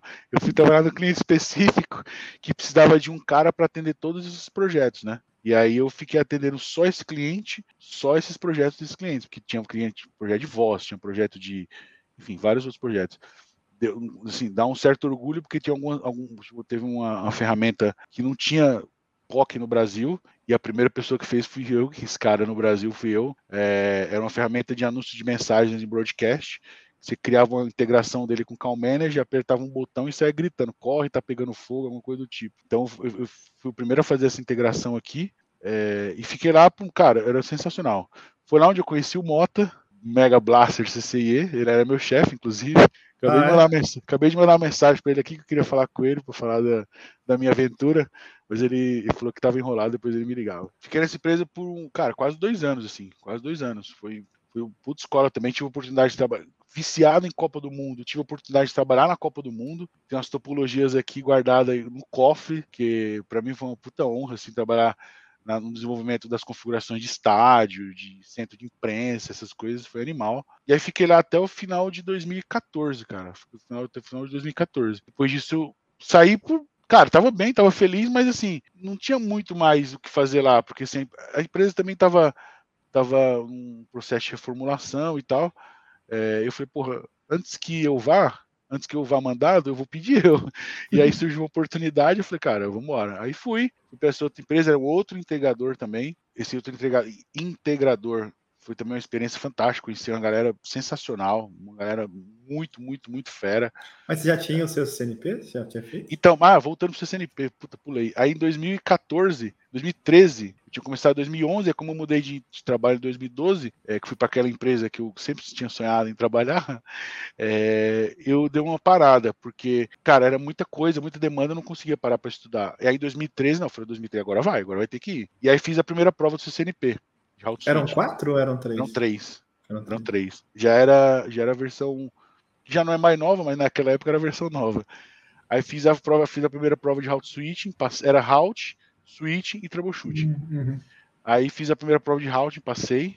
Aí deu. Isso foi em 2013. Aí quando foi em outubro de 2013. Quando foi mais ou menos em abril abril de 2014 eu fiz a de Switch, porque já não era mais aquele valor do CCNA, já tinha que juntar um dinheiro a mais. Aí fiz a prova de Switch e aí quando foi em foi, foi isso mesmo, foi outubro, fevereiro e junho fiz a prova de, de troubleshoot. Cara, tomei pau na prova de troubleshoot. Aí eu falei, não é possível, eu fiz as duas, tomei pau nessa, mas assim, a prova não era difícil, mas é porque eu não entendi a prova. Eu não entendi. Não sei se você fez a prova de, de, de a prova de troubleshoot. Eu fiz ela para renovar meu CCNP na época. É, é então assim, era, a prova era um. É um, era, lab, era um, né? é um lab, só que assim, era um cara que estava aqui embaixo, precisava atravessar e pingar o cara lá em cima. E aí, só que você não tinha shows para dar, né? Você tinha que ver alguns outputs e escolher a resposta. Cara, eu, eu, eu, eu não sei, eu acho que eu tava viajando. Eu olhei aquilo lá, eu escolhi a primeira resposta, puf, fui embora. Ver a segunda era a mesma coisa, o mesmo lab chegar lá. Falei, não, não é possível. Eu, aí o idiota aqui, imbecil, falou, porra, é a mesma coisa. Puf, marquei a mesma resposta e fui embora. Aí veio o terceiro, a mesma coisa. Eu falei, não, não, tem alguma coisa errada aqui, velho. Aí tinha a mesma resposta lá. Eu falei, cara, acho que é uma pegadinha, vou marcar isso aqui. Aí, um 10. Marquei, puf, marquei a terceira e fui embora. Aí apareceu a mesma coisa. Porque assim, era, era, era, o mesmo lab, o mesmo ping, só que coisas diferentes. Cara, não me achei na prova. Não me achei na prova. Aí eu fiquei, o é que eu tô fazendo errado, cara? Não é possível, não é possível que seja a mesma resposta todas elas já tinha feito três. Já tinha feito três cagadas. Aí eu falei, eu falei, cara, não é, não é assim, não deve ser assim. Aí fui lendo. Quando eu fui lendo, eu falei, ah, velho, é, não é bem assim. Aí assim, as, as, perguntas eram quase as mesmas, mudava só o final. O final do trace route que ele batia ali era diferente. E aí eu, eu falei, ah, então não é assim não. Aí fui lendo, fui lendo, fui respondendo. Aí eu consegui fazer ainda, sei lá, acho 40, 50%. Mas, mas porra, aquelas três, esquece, né? Só se eu chutei e bateu na. E fiz um gol em alguma lá, mas. E aí tomei pau. Aí esperei acho que 20 dias, marquei, fui lá e passei de novo. Fiz e passei. Aí tirei o CNP final de 2014. É, aí fui para essa empresa onde eu conheci essa galera lá. Fiquei lá até 2017. Cara, eu gostava muito de trabalhar lá. Gostava muito, muito de trabalhar lá. O pessoal era sensacional, assim, não tinha o que falar, não tinha o que falar. Mas assim, eu acho que aconteceram algumas injustiças, assim. Depois me falaram, meio que confessaram essa injustiça. E aí, cara, aí eu, eu desmotivei total. Assim. Eu, eu pedi para me mandar embora, mas assim, o discurso que foi feito lá era que eu não estava entregando e que iam me mandar embora. Então eu sei que isso foi vendido para os caras que eu estava não estava performando e iam me mandar embora. Só que, tipo assim, entre eu e você, eu sei que não foi isso, mas o que você vendeu para dentro não me interessa. A minha cabeça é muito tranquila, minha consciência é muito tranquila, velho. Mas assim, eu converso com pessoas de lá ainda, tenho um tato, WhatsApp. Mas enfim, eu acho que não foi uma experiência, não foi legal. E aí acontece, cara, em 2017. Mas você pensou em, em fazer faculdade, alguma coisa assim? Ah, eu fiz, cara, fiz. Desculpa, eu pulei essa parte. Aí, quando, desculpa, 2016, na verdade, assim, em 2005, eu tinha começado a fazer uma faculdade de redes redes, chamada gerenciamento de redes. E eu comecei a fazer essa faculdade e tal, faculdade radial aqui em São Paulo. E aí depois terminei essa faculdade, ela foi comprada pela Estácio, Cara, eu não sei o que aconteceu nessa transição deles e tal, mas estavam constando alguns pagamentos meus em aberto. E eles não estavam em abertos, porque era lá do primeiro ou segundo semestre. Eles não estavam em abertos, eu tenho certeza. Só que, como bom idiota que sou, não tinha os comprovantes. Aí ficou dito pelo não dito. E aí rolou ação e tal, e assim, foi ação conjunta, eu e mais algumas pessoas. Só que essas pessoas todas tinham os comprovantes, e eu não tinha comprovante. E obviamente eu me lasquei. Então, assim, aí eu falei, porra, e eu, então eu não tinha, né? Aí quando foi em 2016, cara, eu falei assim, cara, acho que já tá na hora da gente pensar nisso aí, né? Aí eu comecei a fazer, aí fiz outra. Aí fiz gestão e tecnologia da informação. E aí terminei em 2018. Voltando agora para 2017, aquela empresa que eu tinha trabalhado lá em 2007, 10 anos atrás, é, quando eu saí de lá, ela meio que tinha parado de trabalhar com projetos de network. Ela estava vendendo algumas outras soluções e tal. E aí os caras me chamaram, assim, me chamaram é a forma de falar, mas a gente conversou da possibilidade de eu voltar e iniciar um negócio no sentido de voltar a trabalhar com o projeto Cisco, né? Vender soluções da Cisco. E eu voltei para isso. Voltei para essa empresa. Voltei assim, já não estava mais no hands-on, já estava já estava num cargo diferente. Voltei para essa empresa e fiquei o ano de 2017, 2018. Por uma série de fatores que não vem ao caso, assim, não aconteceu da forma como a gente imaginava, como a gente gostaria. Não, o resultado não foi não foi tão satisfatório e assim não estava bom para mim e não estava bom para eles. E eu, eu, assim tinha essa empresa e tinha essa outra vertical de, de, projetos. Essa vertical de projetos eu era meio que sócio, mas a gente captava recursos das empresas que já existia. Então assim a gente, cara, ficou meio confuso, não estava rolando. E a gente, pô, a gente se dá super bem. Os donos dessa empresa, a gente se dá super bem. Eles, eu passei agora na prova, um dos primeiros a receber a mensagem foi eles. Pô, a vitória é nossa, nossa vitória. É, então, assim, se dá super bem a, a Juliana Caju, que é minha irmãzinha, que é filha da dona da empresa, que eu amo demais, assim, ela e o marido dela, a gente, sou o padrinho de casamento deles, ela mandou mensagem para mim chorando, sabe, assim, a gente tá super bem, então fica assim, cara, para não estragar, é, surgiu, apareceu uma oportunidade na empresa que eu tô hoje, e eu falei assim, bom, eu vou embora. Aí fui embora, cara, sem mágoa, sem ressentimento nenhum, nenhum tipo de mágoa. Só acontece, voltando um pouquinho atrás, em 2016, me deu um estado de falar assim, pô, eu acho que dá para eu pensar nesse negócio de CCIE aí, cara, esse tal de CCIE. Pra mim, o CCIE era tipo ir na Lua. Era tipo ir pra Lua. Era mesmo Era virar um Marcos Pontes, assim, era ir pra Lua. Aí marquei um almoço com o Mota, fui falar com o Mota. Mota provavelmente deve saber os caminhos, né? E aí ele falou, cara, você tem que fazer assim, tem que fazer assado, tal, não sei o quê. E aí eu comecei falando agora da jornada do CCIE, né? Falando da jornada uhum. do CCIE. É, eu comecei em 2016, cara, eu peguei o blue, eu conversei com o Mota e tal, aí peguei o blueprint da prova. Eu falei, porra, tem alguns conteúdos aqui que eu não conheço, mas alguns eu, dá pra gente conversar a respeito, dá pra gente falar a respeito. E aí eu comecei a estudar esses conteúdos, esses conteúdos que eu não tinha tanta familiaridade assim. E fui embora, fui estudando, cara. Eu, agora eu vou falar propaganda porque acho que os gringos não vão entender nada do que a gente tá falando. Cara, uhum. CBT Nuggets, INI, Orhan Ergun, Kawar, todos esses famosos que você possa imaginar, eu peguei vídeo de todos eles para fazer, cara. E laboratório, todos, todos, todos. Isso, quer dizer, pausa, desculpa. Só colocar na linha do tempo. Nessa época eu peguei do INE e peguei do CBT Nuggets. Cara, fiz todos os laboratórios, todos os vídeos, todos os cursos. Tinha um workbook do INE de 2.094 páginas, mais um lab, eu fiz todo, fiz inteiro. Só não fiz a parte suíte que não dava para emular. Fiz tudo, fiz tudo. Porra, acho que, acho que eu. Dá, bom, primeira parte, conteúdo, Tamo aí. Montei uns laboratórios próprios. ainda o Eve não era o pai que é hoje, né, cara? Mas assim, ainda era o NetLab. Mas peguei meu GNSzinho aqui na humildade. Toda a vida tinha que ligar ele e dar uma diminuidinha lá no negócio lá do hardware para poder não consumir tudo. Era um saco, velho. Aí, aí consegui, fiz, fiz uns lábios aqui bem louco aqui, que sai da minha cabeça, eu rabiscava num papel aqui colocava aqui do lado e olhando aqui, rabiscando ele aqui, olhando. E, enfim, fui estudando. Quando eu terminei de estudar esse cara, eu falei, pô, acho que eu... vamos ver como é que é essa prova aí. Aí comecei a conhecer as pessoas que tinham feito a prova, né? Provavelmente as mesmas pessoas que você conhece. Conheci as mesmas pessoas que tinham feito a prova, e aí isso era 2017. Mas eu tava lá, no, na, lá numa, Corp, lá onde eu tinha voltado, tava, puta, tava, tava tentando desenvolver um negócio e tal. Em 2016, eu fiz a escrita, recebi um, um turozinho lá de PLR lá, uns, mil cruzeiros. Falei, cara, eu não vou gastar com pizza e hambúrguer. Eu, falei, eu já estava estudando um ano. Falei, cara, eu vou arriscar isso aqui na escrita. Porra, fiz a escrita na raça lá e passei. E ela tem um ano e meio, né? Na época Uhum. Na época não, ainda tem um ano e meio, mas é que a prova mudou. Tem um ano e meio de validade. Então eu fiz em fevereiro de 2017, ela tinha até agosto de 2018, mais ou menos. E sim, 2017 não consegui estudar absolutamente nada, nada, nada, nada. Estava só focado no trabalho, trabalho, trabalhando várias horas, final de semana. E aí eu, eu não consegui estudar. Em 2018 eu falei, bom, agora eu vou estudar. Aí comecei a estudar e aí eu não me sentia pronto para fazer a prova ainda, né? Não sei se a palavra é pronto, mas eu tinha um medo, né? É muito dinheiro, é muito dinheiro, é muito dinheiro. Uhum. Eu não sentia, me sentia. Aí eu falei, nessa brincadeira de não se sentir pronto e não ter o dinheiro, a escrita expirou. a escrita expirou em agosto de 2018. Aí eu falei, bom, vamos, vamos aqui, vamos estudando. Aí fui conhecendo pessoas que mais Na verdade, fui me aproximando das pessoas que faziam a prova, fui vendo gente passando, aí fui vendo gente passando que você conversava com elas, eu falei, porra, esse cara é possível, velho. Aí, mas assim, cara, não dá para criticar, porque não dá para saber qual é a vida do cara, né?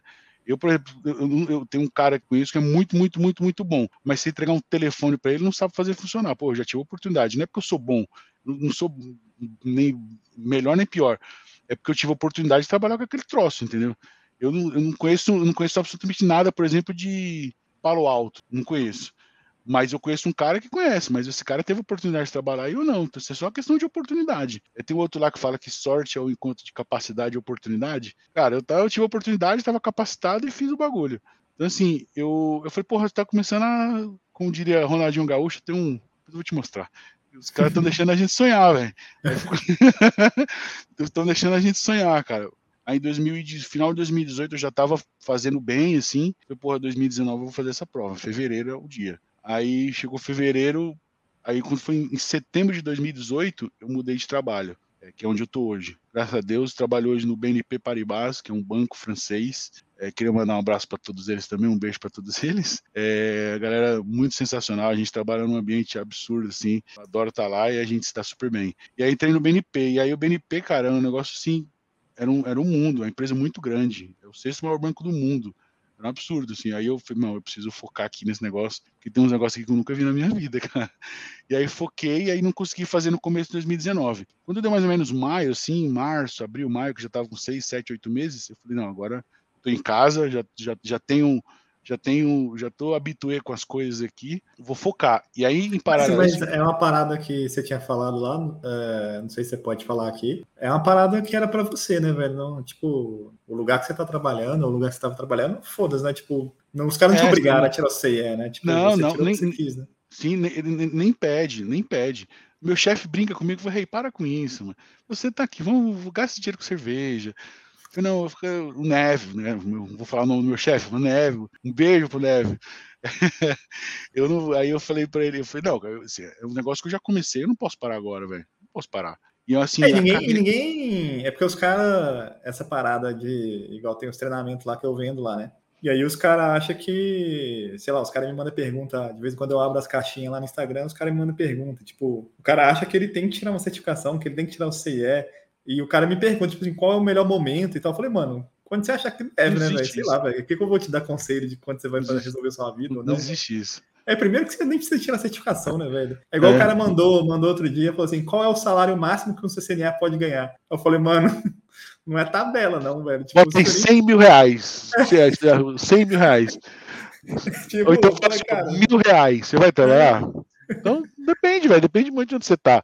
Cara, assim, eu, lá, lá no banco, assim, ninguém me pressiona para tirar certificação. É, é o que uma vez eu, eu, escutei, eu escutei alguém falando e o Mota repetir isso aqui. A carreira é minha. Eu trabalho hoje no banco e não pretendo sair de lá. Mas, assim, eu tô investindo em mim, cara, assim, sabe? Não, não tem muito o que falar.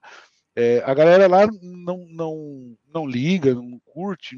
Acho que não curte é uma palavra diferente, tá errado a galera não, não, não, dizer assim, não tem esse, essa. Não dá importância, sabe assim? Porque os caras lá são os caras, por exemplo, lá vai os abraços, Carreira, Rick, os caras, Renan, enfim, os caras são muito bons, mas os caras, para eles não faz diferença. Mas é que para mim, que já vindo, vindo integrador é, e que, que tem uma, uma, sei lá, uma, uma visão diferente por estar naquela questão de cliente e tal, eu, eu cresci nessa cultura de estudar, de tirar certificação, de melhorar. Se isso vai. É, não que o cara que não tire não estude, mas, por exemplo. Os caras são bons pra cacete. Se eu não, não tiver, se eu não tiver uma meta de estudar para uma certificação, eu também não estudo para porra nenhuma direito, sabe? É. Então, quando eu coloco é, eu, uma meta Deus, de, de prova, graças, eu consigo estudar. Graças a Deus eu tenho essa disciplina, cara. Eu consigo estudar.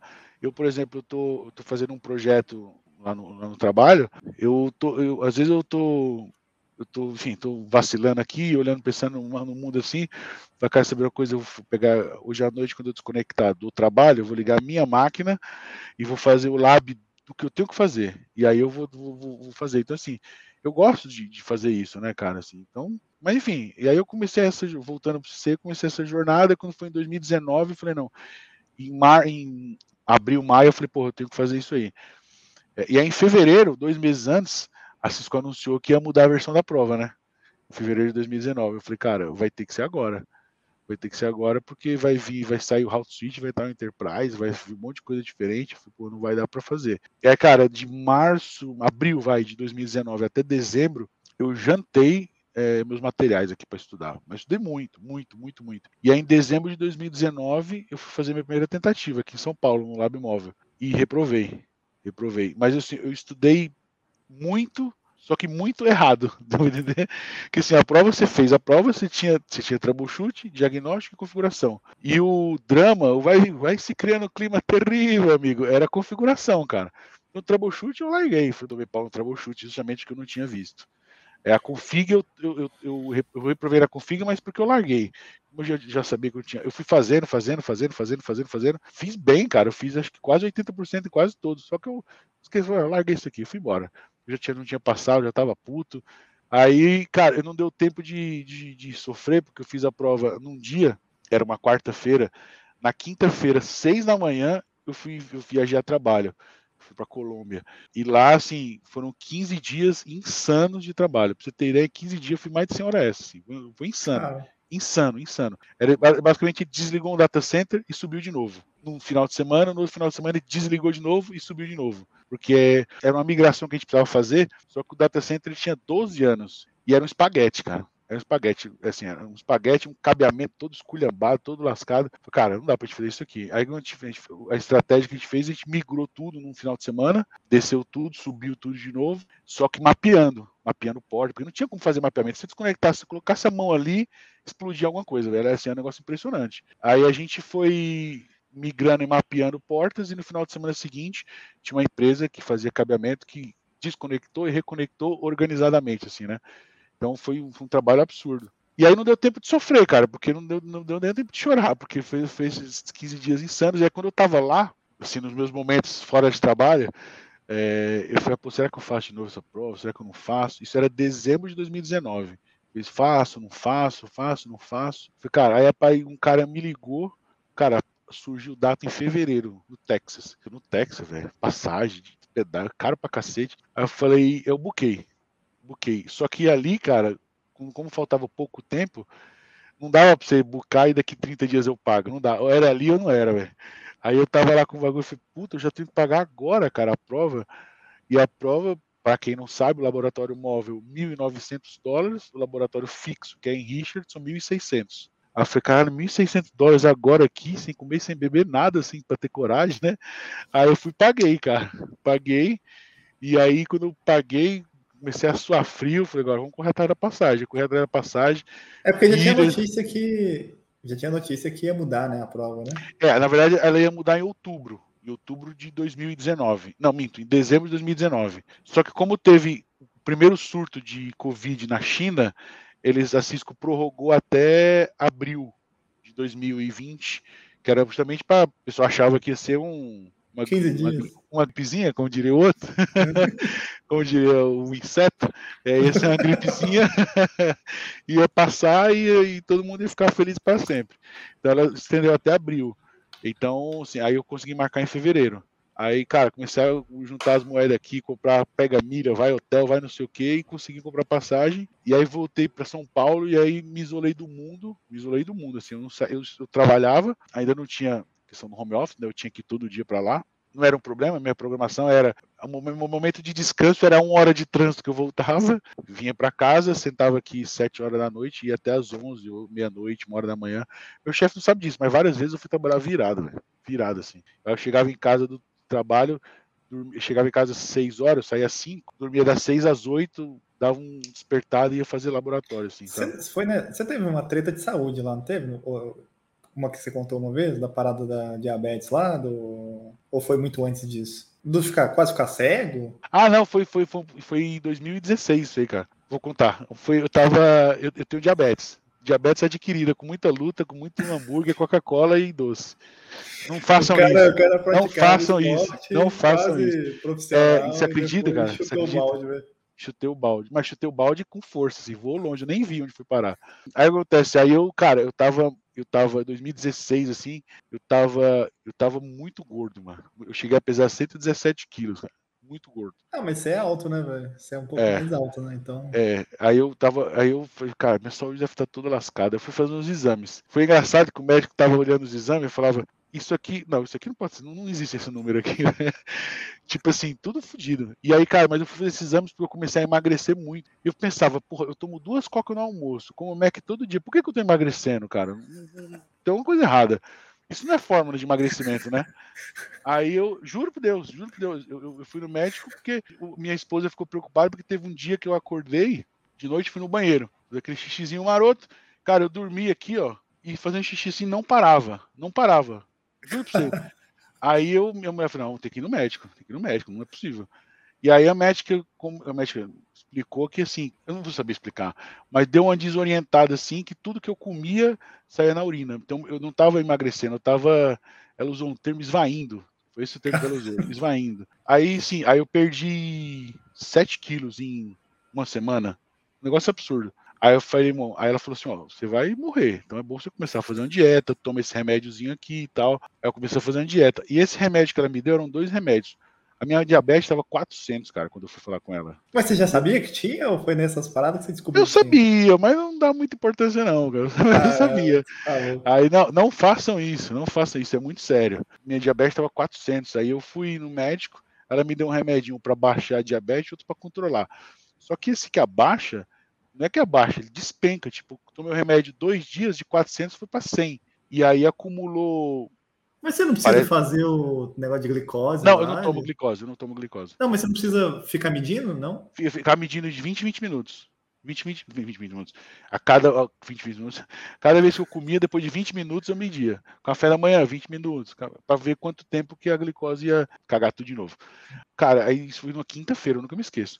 Eu tomei esse remédio, na quinta que eu fui com ela, no sábado, começou a dar uns, uns negócio no olho que eu ficava coçando, assim, tudo embaçado. E aí domingo a mesma coisa. Eu falei, pô, mas acho que eu tô com catarata, não é possível. Aí na, cara, na segunda-feira eu falei, não, tem alguma coisa errada, cara. Aí passávamos assim na terça, e aí na terça eu já não enxergava, velho. Já não enxergava. Quando eu falo assim, tipo assim, meu celular aqui, ó, pra eu enxergar, eu tinha que colocar ele aqui assim. Se eu colocasse aqui, eu não enxergava. Aí eu Aí eu fiquei desesperado, né? Eu falei, porra, vou no oftalmo. Aí eu marquei o oftalmo com urgência, fui, o cara, o cara explicou. Se for errado, foi o cara que me explicou. Ele falou assim: quando você baixou a diabetes muito rápido, o organismo pensa o quê? Pô, você tá 400? Vamos para 300. 250, 220, então, mas não para 100. O remédio foi uma bomba, né? É, aí ele, o, o, que acontece? Eu vou usar o termo do cara, juntou açúcar atrás da íris, sei lá, alguma coisa assim. E aí tava, não conseguia enxergar. Aí ele falou: não vou passar o óculos para você porque você não tá com grau de quem tá cego. Então Aí eu fui na farmácia, fui comprar um óculos de farmácia, cara. O óculos você compra aqui, ó, você dá dois passos para trás e lê ali. Leu aquele grau. Eu não conseguia, cara. Eu, cara, eu não enxergava, eu não conseguia ler, cara, eu não conseguia trabalhar, não conseguia fazer nada. Aí eu fiquei assim até o outro domingo. Quando foi no outro domingo, eu tirei o óculos, continuava do mesmo jeito. Aí fiquei sentado para trabalhar. Na, na, na, tia que te deu os remédios lá, mano? Então, eu liguei para ela, ela mandou parar. mandou parar. Ela, foi, ela, eu falei, ó, oh, doutora, não sei o que, que, aconteceu, mas eu não tô enxergando. Ela falou, ah, é porque aconteceu isso, isso, isso. É melhor separar. Eu, porra, eu só tenho a agradecer, então, hein, pela informação. Só tenho a agradecer. Muito obrigado. Nem sei como te agradecer, cara. Ó, ó. Coração, obrigado. Cara, no, na semana seguinte o oftalmo. Já estava acostumado a sentar para sentar e colocar.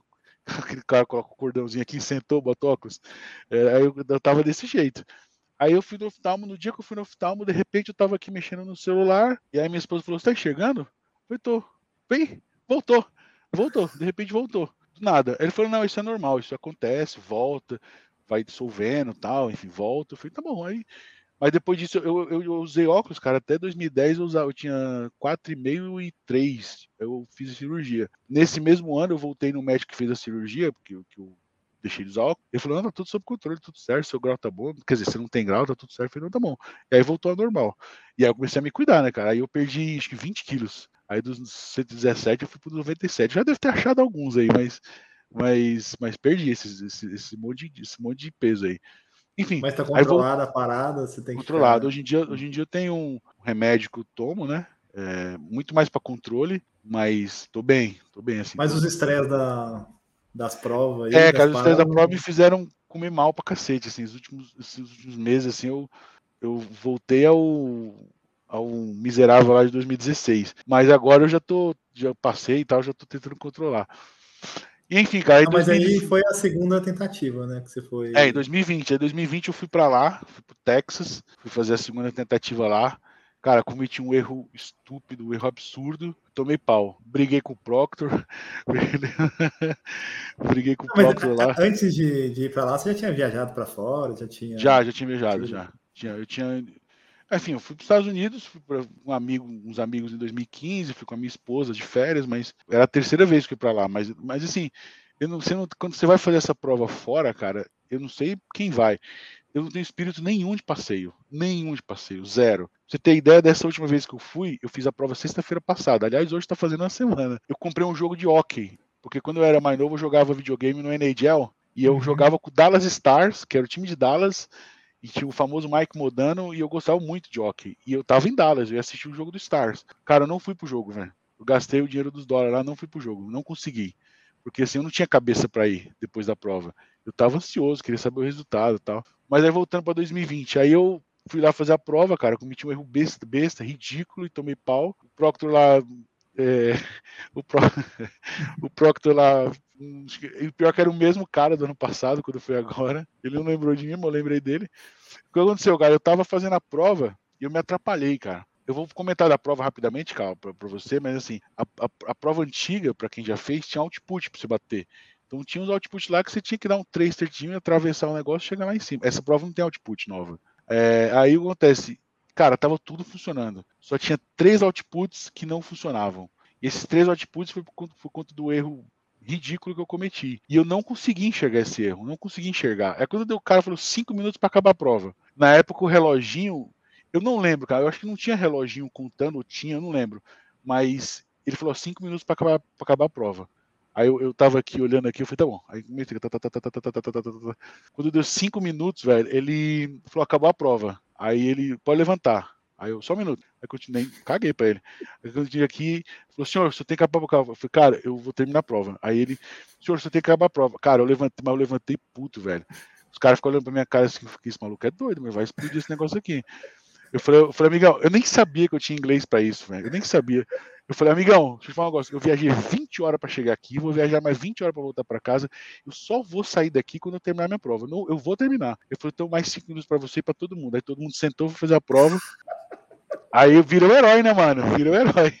Aí, cara, aí quando deu cinco minutos, mano, eu falei, mano, isso aqui não vou conseguir resolver isso aqui. Eu vou gastar esses cinco minutos para salvar a configuração. Fui salvando, salvando, salvei, salvei, salvei, salvei. Aí eu olhei assim, faltava mais dois. Eu falei, vou tentar aqui. Pá, pá. Falei, acabou a prova. Eu falei, só um minuto. Acabou a prova, eu vou travar sua máquina. Eu falei, acabou. Opa, acabou. Ei, acabou. Aí saí da mesa e falei, mano, agradeci, obrigado, desculpa alguma coisa e tal. Eu fui embora, velho. Aí, cara, porra, aí fiz a prova, aí voltei no dia seguinte, esse é os momentos mais angustiantes. Eu voltei no dia seguinte, é, eu fiz a prova de, de sábado, sábado, sábado, quarta que fiz sábado. Tem correção de final de semana. Aí eu voltei para cá e no domingo eu vim embora, puta, dois voos. Tinha, na época eu fui. Você pra... ficou lá três dias só? Você bate eu fui na assim? terça, eu fui na quarta, cheguei na quinta, fiquei quinto dia todo, sexto dia todo, fiz a prova sábado, voltei domingo. Entendi.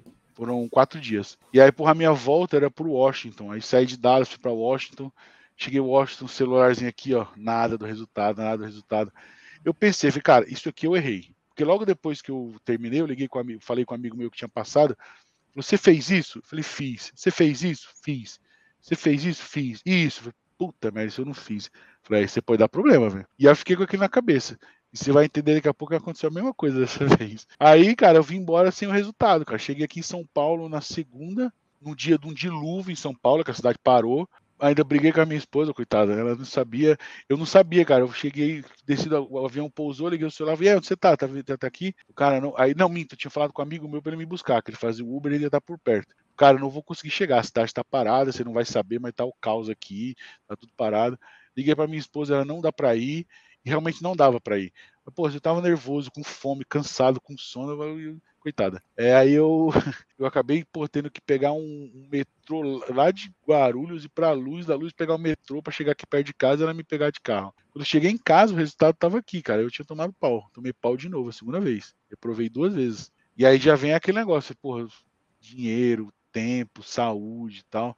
Falei, cara, eu não vou mais fazer, velho. Não vou mais fazer, isso não é para mim. Aí marquei, mar... aí tipo assim, depois de uma semana assim, eu falei, pô, foi tão depois daquele staff, pô, ficou tão perto, né, cara? Porque eu consegui identificar o que eu tinha errado. Foi um erro muito bizarro. Falei, pô, chegou tão perto, eu acho que eu vou de novo, velho. Eu vou de novo. Aí falei com a minha esposa, ela falou, minha esposa é, pô, ela é demais, mano. Aliás, mais um beijo para ela, Karina, minha esposa. É, ela é muito parceira. Cara, a gente chorou quando eu tomei pau, a gente chorou quando eu passei, ela, é, ela é demais. E aí eu, ela falou, cara, vai de novo, vai de novo. Você ficou vai de novo. Aí eu falei, eu vou. Aí paguei a prova, comprei passagem e tava tudo certo. Comecei a estudar de novo. Eu marquei para abril. Tinha tomado em fevereiro em abril. Tinha tomado em fevereiro, tinha um reprovado em fevereiro, eu ia em abril. Aí marquei para abril. Quando chegou no dia que eu comprei a passagem, dia 15 de março, deu o boom da pandemia, velho. Aí deu o boom da pandemia.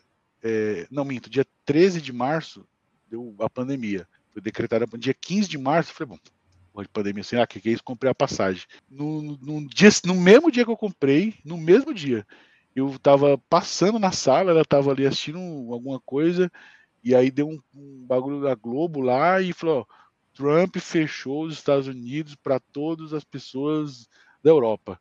Eu falei, quer ver que vai chegar no Brasil? Aí isso foi na quarta. No domingo, cara, eu tava na minha sogra, tinha almoçado, fui lá da boia na sogra, um beijo para ela, dona Glória, tava aqui mexendo no celular, de repente tava, tava, tava tendo uns negócios lá do, do digníssimo, né? Eu não quero falar mal do Bolsonaro, velho. Ah, não precisa falar mal, não, velho. Aí, já, já, aí, já eu, aí, Aí eu fui olhar no Twitter para ver o que era, aí tava lá nos, nos trend tópicos do Twitter, American Airlines. Ó, eu fazendo propaganda aqui da American Airlines. Falei, ah, com certeza ela vai ver a gente aqui. Vai... É, vai, vai pra cara, aí vai me pagar. Aí foi assim, por que American Airlines? Na hora que eu cliquei, cara, tava lá, American Airlines fecha todos os voos para o Brasil. Eu falei, fudeu. E agora? O que eu vou fazer? Na hora, na mesma hora, assim, eu Delta. Puf, liguei pra Delta pô, tem voo, não sei o quê, porque minha preocupação já não era mais o dinheiro, eu ia vender o carro se fosse preciso, mas eu precisava fazer a prova, estava paga já. Aí falei, não, tem voo, mas eu não sei até quando, tal, não sei o quê. Depois que eu fui isso no domingo. Lembra que eu falei no domingo? Quando eu voltei, cara, que eu abri o meu notebook para estudar, juro pra você, tinha mais de duas mil mensagens nesse grupo. Eu falei, mano, o que aconteceu, velho? Derrubaram alguma torre lá nos Estados Unidos, derrubaram algum spread lá de novo, jogaram um avião em algum lugar. Aí quando eu vi, eu tava lá, Cisco fecha, a Cisco fechou naquele dia, ela fechou todos os centros. E aí, porra, eu me doeu, cara, de, eu, eu, eu chorei de, de dó dos caras, velho. Porque tinha um cara que tava lá no Richard, no hotel que eu tava, que eu tinha ficado, ia fazer a prova no dia seguinte. Esse cara ia fazer o que agora? A Cisco fechou, não ia abrir. Teve um cara, pior ainda, o cara saiu da Costa do Marfim, atravessou o oceano, fez escala na Espanha para chegar em Bruxelas. Na Espanha, ele pegou o celular e estava fechado o centro. Ele faz o quê? Ele vai para lá, eu volto, dá ré no avião e volto. Não tem como, né, mano? Cara, foi, foi, foi foda. Enfim, eu não tinha o que fazer, cara. Aí eu fiquei esperando acontecer alguma coisa, continuei estudando. Mas a grana que... da, da passagem foi estornada? Você remarcou? É, do trabalho. Aí eu fiquei esperando, fiquei esperando ver o que, que ia acontecer. Não tinha muito o que fazer, cara. Aí fechou tudo, enfim. Aí comecei a correr atrás. Aí a Cisco ia dar o valor da prova em créditos. Eu falei, eu não quero crédito, eu quero o dinheiro, porque se eu não quiser fazer mais a prova, né? Não quiser mais estudar Cisco, quiser estudar Juniper. É, e aí eu comecei a brigar com, com a American Airlines. A American Airlines falou assim: ó, eu não lembro exatamente o termo, cara, mas é assim: não vamos atender ligações no call center, vamos entrar em contato com todos vocês. É, o resumo era esse. Isso foi, isso foi em março, foi em maio ela entrou em contato, falou assim: ó, gente vai, vai estornar o valor para o seu cartão de crédito. Aí estornou o valor, a Cisco não ia fazer, ela ia dar em créditos para fazer de learning lá, né? E aí, no final das contas, depois de muita pressão, ela reembolsou também. Ela reembolsou. Então a American Airlines reembolsou e a Cisco reembolsou também. Desse momento eu fiquei mal, mano. Eu fiquei mal, assim. Mal nível terapia, assim, cara. Porque fazer a prova e não passar é do jogo. Você faz, igual o jogo, você joga, ganha e perde. Agora, você não poder fazer a prova Aí era de lascar. E o meu medo maior é que a Cisco ia mudar a versão, ou seja, tudo aquilo que eu tinha estudado, cara, eu ia ter começado do zero de novo. Do zero. Do zero não, mas assim, de uma boa parte, uns, uns 40%, porque era, era, era o que ia mudar do blueprint, né? E assim, eu, eu, eu fiquei mal, cara. Fiquei mal. É, assim. todo, todo o estilo da prova, tudo, depois você tudo. vai falar aí, vai, mudou, né? Cara, não era mais o negocinho que você já tinha feito, tinha estudado, Não, tinha tudo. tido feedback da galera, né? Tudo. Mudou tudo, cara. Tudo, e sem falar que, tipo assim, né, velho? Não sei quando que eu vou poder fazer, né, velho? Quando que eu vou fazer? Ah. Quando que eu vou fazer? Aí assim, aí eu, eu, aí eu fiquei, cara, é, minha, foi no Nino me falando, cara, procura uma, uma terapia para você fazer. Eu, cara, eu, eu, eu fiquei sério mesmo, assim, é, eu não sei se tem pré, mas assim, eu tive muito perto de depressão, cara, porque assim, eu tinha, eu tava, aí veio a pandemia, eu tava habituado a estudar, a fazer laboratório, a conversar com as pessoas e tal, então assim, eu não, não tinha mais esse contato. A minha vida era trabalhar, aí eu, virei, eu parei de estudar completamente, virei camisa 8 no time de pro clube de FIFA, aí eu, eu trabalhava, ia lá pra sala, jogava videogame, voltava, fazia uma brincadeirinha aqui no computador, li uns negócios e dormi. Virei, fiquei seis meses fazendo isso, não fazia mais nada.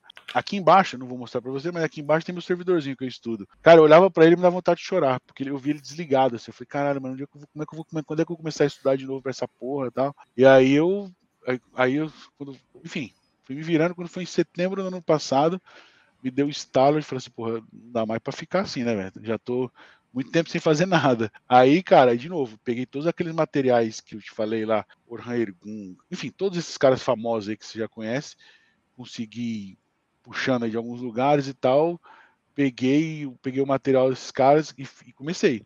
Eu fiz de setembro do ano passado até março desse ano, cara, todos os vídeos desse cara e todos os laboratórios. Todos. Como eu falo, todos, é mais de uma vez. A única coisa que eu não consegui fazer é o que eu não consegui reproduzir aqui única coisa, não consegui reproduzir.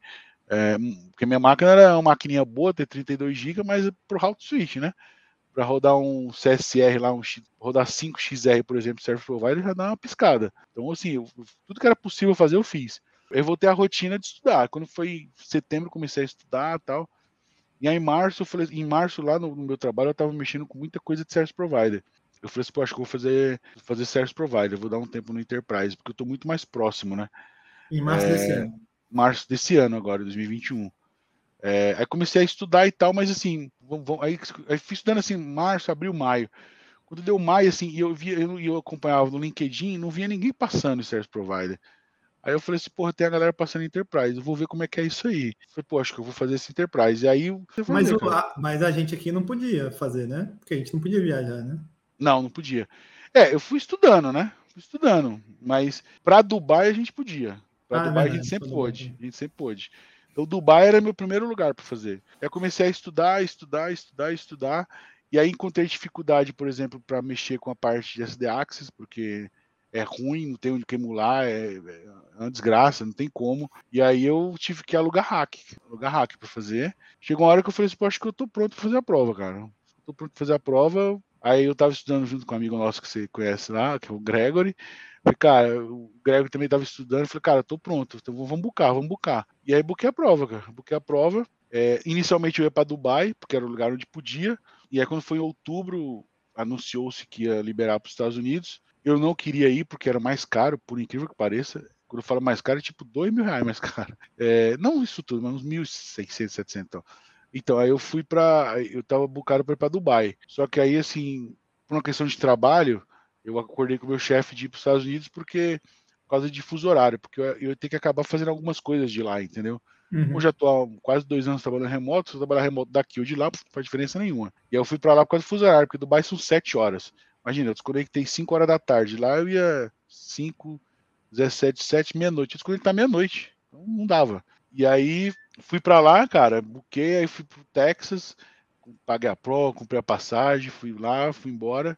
Fiz a prova, fui na terça-feira da semana passada. Cheguei lá no mesmo esquema, fiquei dois dias, meio que um dia e meio lá, né? Antes da prova, é para me ambientar, tirar o jet lag, por mais que seja aqui pertinho, aqui pertinho são nove horas de voo, mas tem três horas de fuso, né? Aí fui, cheguei lá e fiquei, cheguei, saí na terça, cheguei na quarta, fiquei quarta, quinta e sexta fiz a prova. E aí veio uns momentos angustiantes, velho, porque eu fiz a prova na sexta e tinha dois, tinha um amigo que tinha feito 15 dias atrás a prova lá. Ele fez na sexta e saiu o resultado 8 e meia da noite. E eu tinha o jogo de hockey. Eu falei, mano, eu não vou pro jogo de hockey, eu vou ficar esperando meu resultado aqui. Porque eu saí de lá, eu vou comentar da prova para você. Eu saí de lá, eu tinha certeza que eu tinha passado, cara. Certeza. Só que aí, no meio de uma conversa com um amigo, eu falei assim: ah, e tal, eu fiz aquilo, não sei o que, tal, tal, tal. Puta, acho que eu não fiz isso. Eu falei, não, mentira que eu vim aqui. Será a puta que pariu pra vir aqui para reprovar por uma besteira de novo, cara. Aí, aí acabou, acabou. Aí não consegui mais fazer nada. Consegui só ficar no celular, olhando, olhando, olhando. Não consegui fazer. Cara, pra você ter ideia, eu fui sair para comer lá, era uma hora da manhã. Porque eu não conseguia. Eu, eu tava aqui deitado na cama, assim, se fazer. Cara, eu não.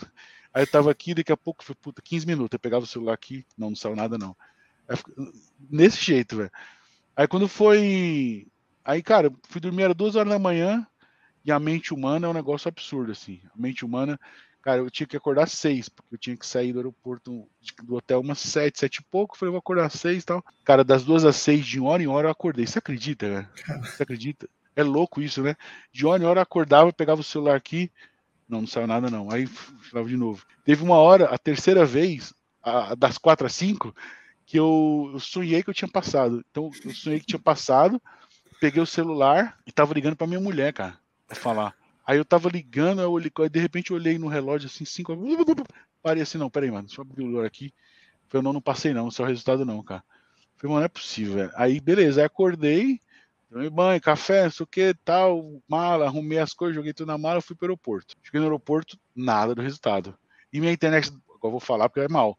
Minha internet tá claro, não funcionou lá, não funcionou comprei, paguei, cheguei lá, ativei, não funcionou. É isso que eu queria dizer, protesto aqui com a Clara.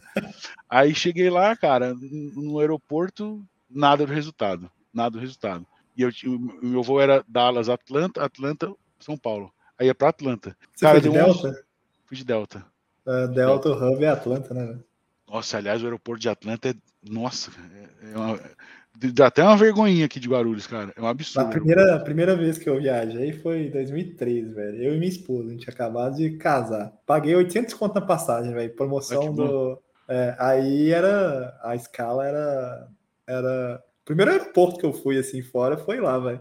Porra, velho, caralho demais. Nossa, do caralho. Nossa, cara. muito cara, foda, né? Pra quem não foi, vale. Tem um metrô que te leva pros, pros portões, assim. É um absurdo. É muito do caralho lá, velho. Imagina, velho, eu saindo aqui do, de Minas aqui. Não, pior que eu saí daqui, quando eu cheguei lá, que o meu era, era São Paulo, Atlanta, Atlanta, Dallas, a volta era Dallas, Atlanta, Atlanta, São Paulo. Quando eu cheguei lá, eu falei assim, ó, Custom Gates, blá, blá, blá, blá, blá. Eu falei, Sam, metrô, por que eu vou pegar o metrô? Será que eu vou parar lá no centro de Atlanta? Mas não é possível. Aí tava lá os portões tal a tal. Eu falei, cacete, caras tem um metrô para levar pro portão, velho. É Enfim, aí eu peguei, aí, aí, aí vai se criando um clima terrível, amigo. Cheguei lá em Atlanta, lá em Dallas, velho, umas 11 horas, fui dar. O que acontece? Na minha cabeça, eu ia receber um e-mail. Nesse e-mail, eu clico no bagulho. Vai para ferramenta. Na ferramenta, eu vejo se eu passei ou se eu não passei. Só que acontece? Quando eu fiz a prova, quando eu agendei a prova, eu não recebi e-mail de confirmação gente fica abrindo um, um, certo suporte lá para o cara mandar um e-mail, falou, ó, sua prova está bucada, agendada, aqui, toma aqui, vai lá e faz. Eu falei, porra, acho que eu não vou receber esse e-mail. Então eu ia no e-mail e ia na ferramenta da Cisco, falava nos dois. Velho, deu 11 horas da manhã, a ferramenta da Cisco me rejeitou, mano, só ter, falou para tentar no outro dia. Eu falei, não, não, não, não, para, mano, para, isso não tá acontecendo, cara, não tá acontecendo. Aí eu fiquei, porra, eu, eu, eu, não vou nem ver o e-mail, porque se eu ver o e-mail e tiver o negócio lá, eu vou clicar, não vai aparecer. Eu vou ter que quebrar o celular, não vai ter jeito. aí, cara, aí beleza, eu fui para Atlanta, ainda fiquei teimosamente dando os F5 lá e nada do e-mail. Aí peguei o avião e vim embora, cara. Cara, foi, acho que foi todas as vezes que eu fui para lá, acho que foi a quinta vez que eu fui. Foi o pior voo que eu já fui, cara porque eu não consegui. Voltando rapidão no, no aeroporto de Atlanta aí, foi lá a primeira lá. vez que eu vi uma maquininha de venda rápida, assim, que tava vendendo, tinha iPad, tá ligado? Tinha. Ah, tem. Borra, eu achei muito louco tem, isso, mas enfim, eu fiquei. Fone, para quem tem iPhone, eu não tenho esses fones caros lá, é igual maquininha de Coca-Cola, você bota lá o dólarzinho Eu fiquei de cara, velho. Eu falei, caralho, velho, os caras vendem a parada aqui na maquininha, velho. Ah, os caras são bem à frente, né, mano? É. Bem à frente. Aí acontece, aí, cara, o pior voo, porque assim, eu não consegui ficar sentado, velho.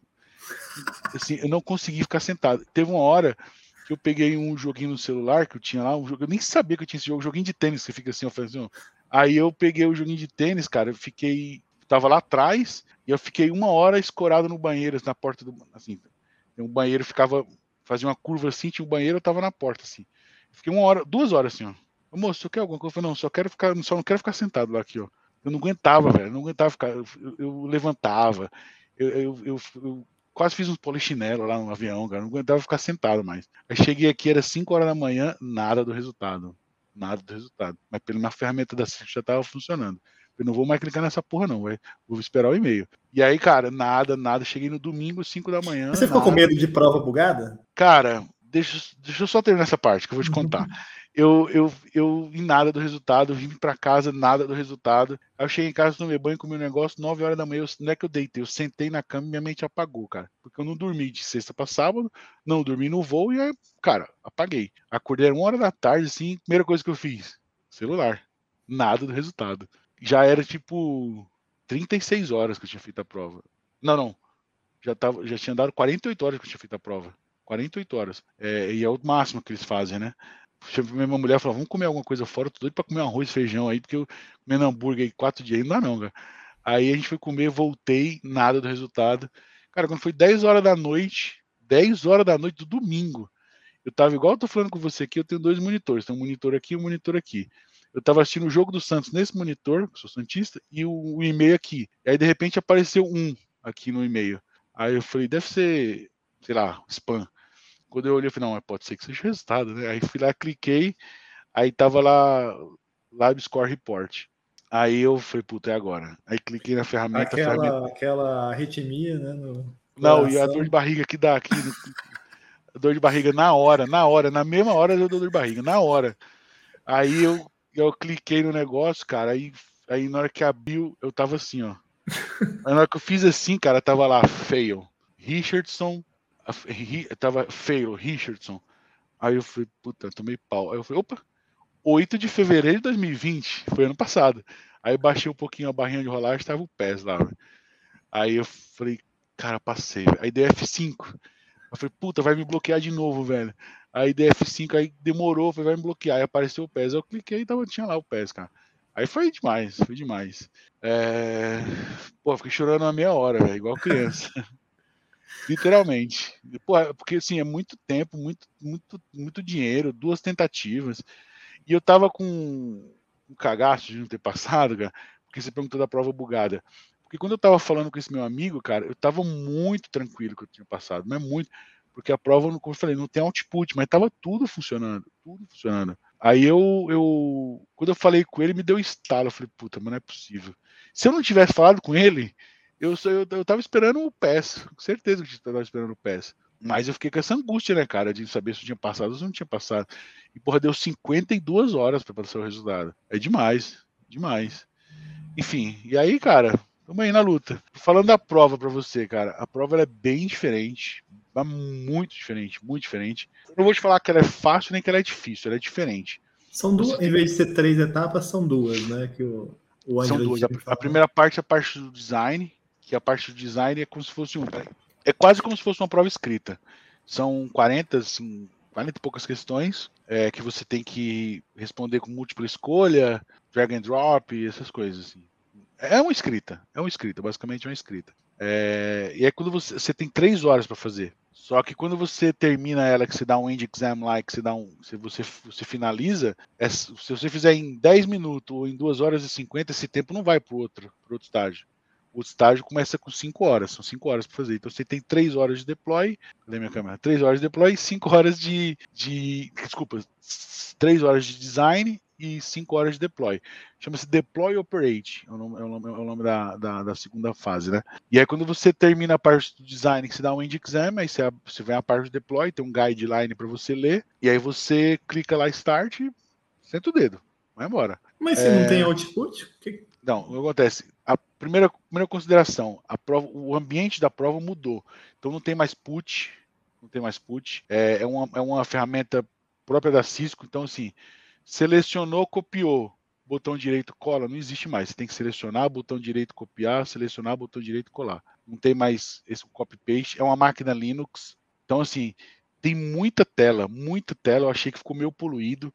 Do lado esquerdo, assim, não sei se vou conseguir. Do lado esquerdo da tela vai, vai ter lá o, workbook e as sections. Já explico das sections. Em cima da tela, embaixo de onde você digita o endereço do, do browser, vai ter diagramas, device, topologia, não sei o que, é, ajuda, help, enfim, tem várias coisas.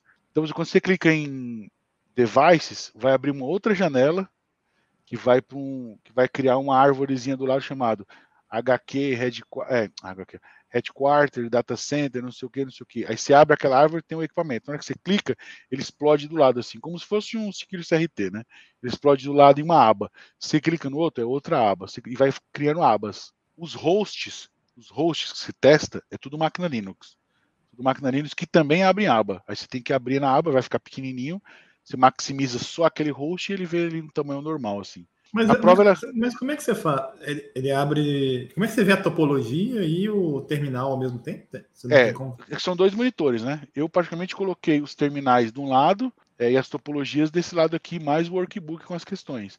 Então, cada, cada tela que você clica abre uma outra tela. Então, você minimiza ali e deixa mais ou menos você ver os dois aqui e os terminais aqui, entendeu? É, é, bem poluído, cara. Achei bem poluído. Achei bem poluído.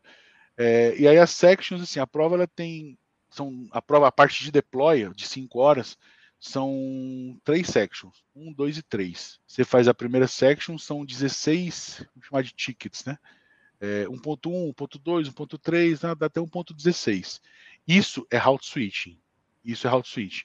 É EGRP, é o SPF, é DMVPN, é BGP, é Spanitree, uma parte de VLAN, é VRRP, é HSRP, é, enfim, DHCP, é tudo que você tudo que está voltado para route switching. É, você faz nessa seção 1, só que ela é toda integrada, a prova é toda integrada, né?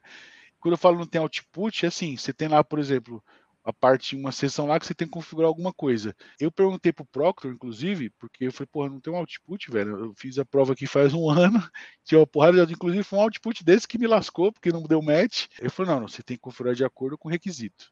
Eu falei, tá bom. Aí, o que, que eu testo? Eu testo o que você quiser. Eu falei, tá bom, então eu criei na minha cabeça um plano de teste. E aí, beleza, segui na prova. Cara, quando chegou na sessão, na última sessão de route switch, velho, teve um bagulho que não funcionava, velho. Não funcionava. E eu falei, mano, não é possível. Só que assim, cara, a prova, um, um comentário, um parênteses, a prova ela, ela, não, ela não é mais difícil nem mais fácil, ela é mais ela é diferente, mas ela, é, ela tem muita coisa para fazer, muita coisa a fazer. E o grande segredo, grande segredo é você gerenciar tempo. É quanto tempo você faz as coisas, entendeu? Então, por exemplo, a sessão 1, eu faz, fiz em duas horas, velho, duas horas e 15. Então, assim, quando chegou na última parte da sessão 1, que é de route switching, eu peguei. Não funcionava, velho. Não funcionava. Aí eu, eu, eu fui no banheiro, bebi água, respirei, eu tava me controlando, eu, fui, eu, eu, eu virei o Galvão Bueno da prova, eu fui aqui, ó, agora eu vou aqui, convite, show, nananã. fui narrando a prova inteira, narrando a prova inteira, para não perder a concentração e, e, esqueci o relógio, esqueci o relógio. Aí quando chegou nessa parte, cara, eu gastei 20 minutos num router que não funcionava nem a pau.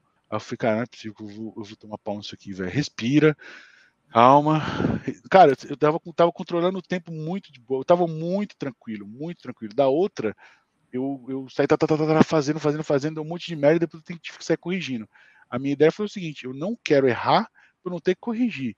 Ou se eu errar, eu souber onde está onde tá o erro, né? Mas Saber na, onde tá o erro. Na, né? antiga, na antiga, por exemplo, tinha como, e eu fiz isso, é tipo assim, você não precisava seguir o blueprint, o, os tópicos lá da prova, né? Por exemplo, eu fiz de acordo com o que era o que era, por exemplo, se tinha uma parte lá que eu estava na parte de routing lá, mas eu sabia que tinha uma parte lá de SEC ou de multicast que eu já podia aplicar ali, ou de DMVPN, eu já fazia. Tá também ligado? Você pode fazer. Você pode fazer também? Pode fazer também. Por exemplo, tem uma parte lá de um, um switch lá que nesse switch ele era era um switch do headquarter, assim, acho que é isso, do headquarter. Cara, eu Nele eu já coloquei DHCP, IPv6, EGRP, OSP, tudo dentro dele já. Então ganhei mas, tempo. Mas a, as paradas, bloco de notas, é o mesmo esquema, assim, você pode... É, o bloco de notas, assim, é, é tem um acessóriozinho lá, que você, é uma máquina Linux, cara. Você vai lá no Start, no Start, acessórios, tem um... Você pode usar, um, acho que é Genes, Gênios, eu não lembro agora o nome, ou você pode usar um, simplesmente um, tem um, Editor. Eu usei essa porra mesmo. Cliquei lá e saí usando Tem gente que usava esse outro, porque esse outro é, é como se fosse um, um Notepad Plus Plus e o Notepad. Eu usei o Notepadzinho velho de guerra lá e foi com ele que eu fui. Aí o que acontece? E aí quando chegou nesse cara, nesse, nesse, nesse roteador, ele não funcionava, não funcionava. E eu já eu, eu me controlando, respira, calma, tá com tempo. Você quer saber uma coisa, velho? Eu olhei, eu ia chamar o Proctor, ele não tava lá. Eu ia dar um reload. Eu falei, não tá aqui não. Eu falei, vou dar um reload. Puf, puf, reload. Salvei, dei um reload. Deixei, essa parte foi, essa parte foi engraçada. Deixei um rostezinho pingando aqui do lado. Fiquei olhando para ele assim, ó, olhando para tela. As duas telas aqui, fiquei olhando aqui, ó. O rostezinho pingando ali, olhando para cá. Cara, na hora que o router subiu, eu parecia. Eu, o cara tinha um cara do meu lado assim, o cara tava. fez assim, ó. Tomou um susto. Eu tava aqui assim, eu não fiz nada, velho. Era um bug do router. Assim, eu, eu dei uhum. um WR reload e fiquei, dei um, deixei um ping. Na hora que eu tô aqui assim, velho, o bagulho subiu, eu dei um murro na minha. Vamos! Vamos! Aí o cara olhou pra mim aqui assim, sorry, cara. Aí eu falei pra ele assim. Aí eu falei, vamos, vamos, mano, vamos. Aí continuei a prova, mano. Aí continuei a pior prova. Pior que você perdeu 20 minutos nessa porra bugada, né, velho? Bugada, bugada. Aí, aí, aí quando foi. Aí, aí tem a sessão 1, 2 e 3. Aí acabei a sessão 1 e a 3, cara, é a parte de programação. É muito tranquila, muito tranquila. Porque você tem. Ah, não, a uma... sessão 2 é o quê? É a parte de SD Access. Ah. SD1 e DNA Center. Aí, a par, aí fui para a parte, para a seção 3, que era a parte de programação. É, Mas que, que você bem... fala de SD1 e SD? Você... Eu, eu vou te explicar, cara. ela, ela, ela, ela, a parte de programação é bem tranquila. Você tem uma maquininha lá, você tem um router que você não acessa ele, não acessa. E aí você tem que abrir um host, que é uma máquina Linux também, tem um postman lá. Você tem que via, via RESTconf fazer um get para trazer a configuração do VTY e fazer umas configurações lá e dar um patch para devolver. Na hora que você devolve, você acessa aquele cara via telnet. É isso. Tá, e aí, tá, são, o que era da 1.1 da 1 até 1.16 na seção 1, lá era da 3.1 até 3.3 só. É, a, a, gente já tinha meio conversado sobre isso, que, tipo assim, né, velho? Não tem como os caras cobrar muita coisa nessa não parada, é muito bom. E né? você vai entender também na parte de SD Access também, que os caras não vão cobrar muita coisa. Uhum. É, e assim, aí a segunda tópico da, da, da 3 é um script em Python. Lá dentro dessa máquina Linux tem um, tem um Eclipse, que você escreve o código em Python lá. Mas é um códigozinho que você que tem que extrair um show IP VRF e um show IP route. Seis linhas você faz um bagulho desse. Aí você fiz lá, cara, e fui embora. Aí, aí, eu não queria parar no meio, assim, sabe, as atividades. É porque eu queria no almoço já ter terminado alguma coisa. E aí comecei a fazer a sessão 2, que é a parte de SD Access. Basicamente, cara, assim, era todo integrado o DNA com suítes físicos que tem lá, né? Tem o DNA Center e tem SD1. O DNA Center é integrado com suítes físicos que tem lá, que provavelmente é Catalyst 9300. E aí você tem que fazer, são coisas simples que você tem que fazer. Só que, de novo, é muita task. Então, basicamente, você tem que criar, criar uma, uma, criar uma VN, você tem que corrigir uma VN, você tem. Ah, só um detalhe: a parte de deploy e operate, o troubleshoot está no meio. Tem alguns tickets que você tem que resolver. Então, por exemplo, DMVPN é uma configuração que está funcionando, quer dizer, está configurado, mas está errado, você tem que corrigir. Por exemplo, só para dar um exemplo, tá? Então, os troubleshoots estão no meio dos tickets. Então, por exemplo, lá na, na seção 2 de DL Center, tem uma parte que você tem que corrigir, tem uma parte que você tem que configurar um DHCP, criar, criar uns pools, criar as reservas para cada branch, você tem que associar umas VNs lá, enfim, você tem que fazer algumas coisinhas Não, Mas o, o seu tempo aí, você, você, tipo, sei lá, você tem que demorar três horas ali na primeira parte lá, uh, que é o. Enfim, Cara, eu demorei. É, três horas do design. Eu fiz em eu acho que uma hora e meia, assim, sei lá. Mas você não pode fazer mais nada, né? Você fica lá, né? Pode, na hora que você. Na ah, você já pode avançar? Já pode. Eu saí você da CISCO. Era... tempo. Só não ganha tempo. Eu saí da CISCO ah. era duas e meia da tarde, velho.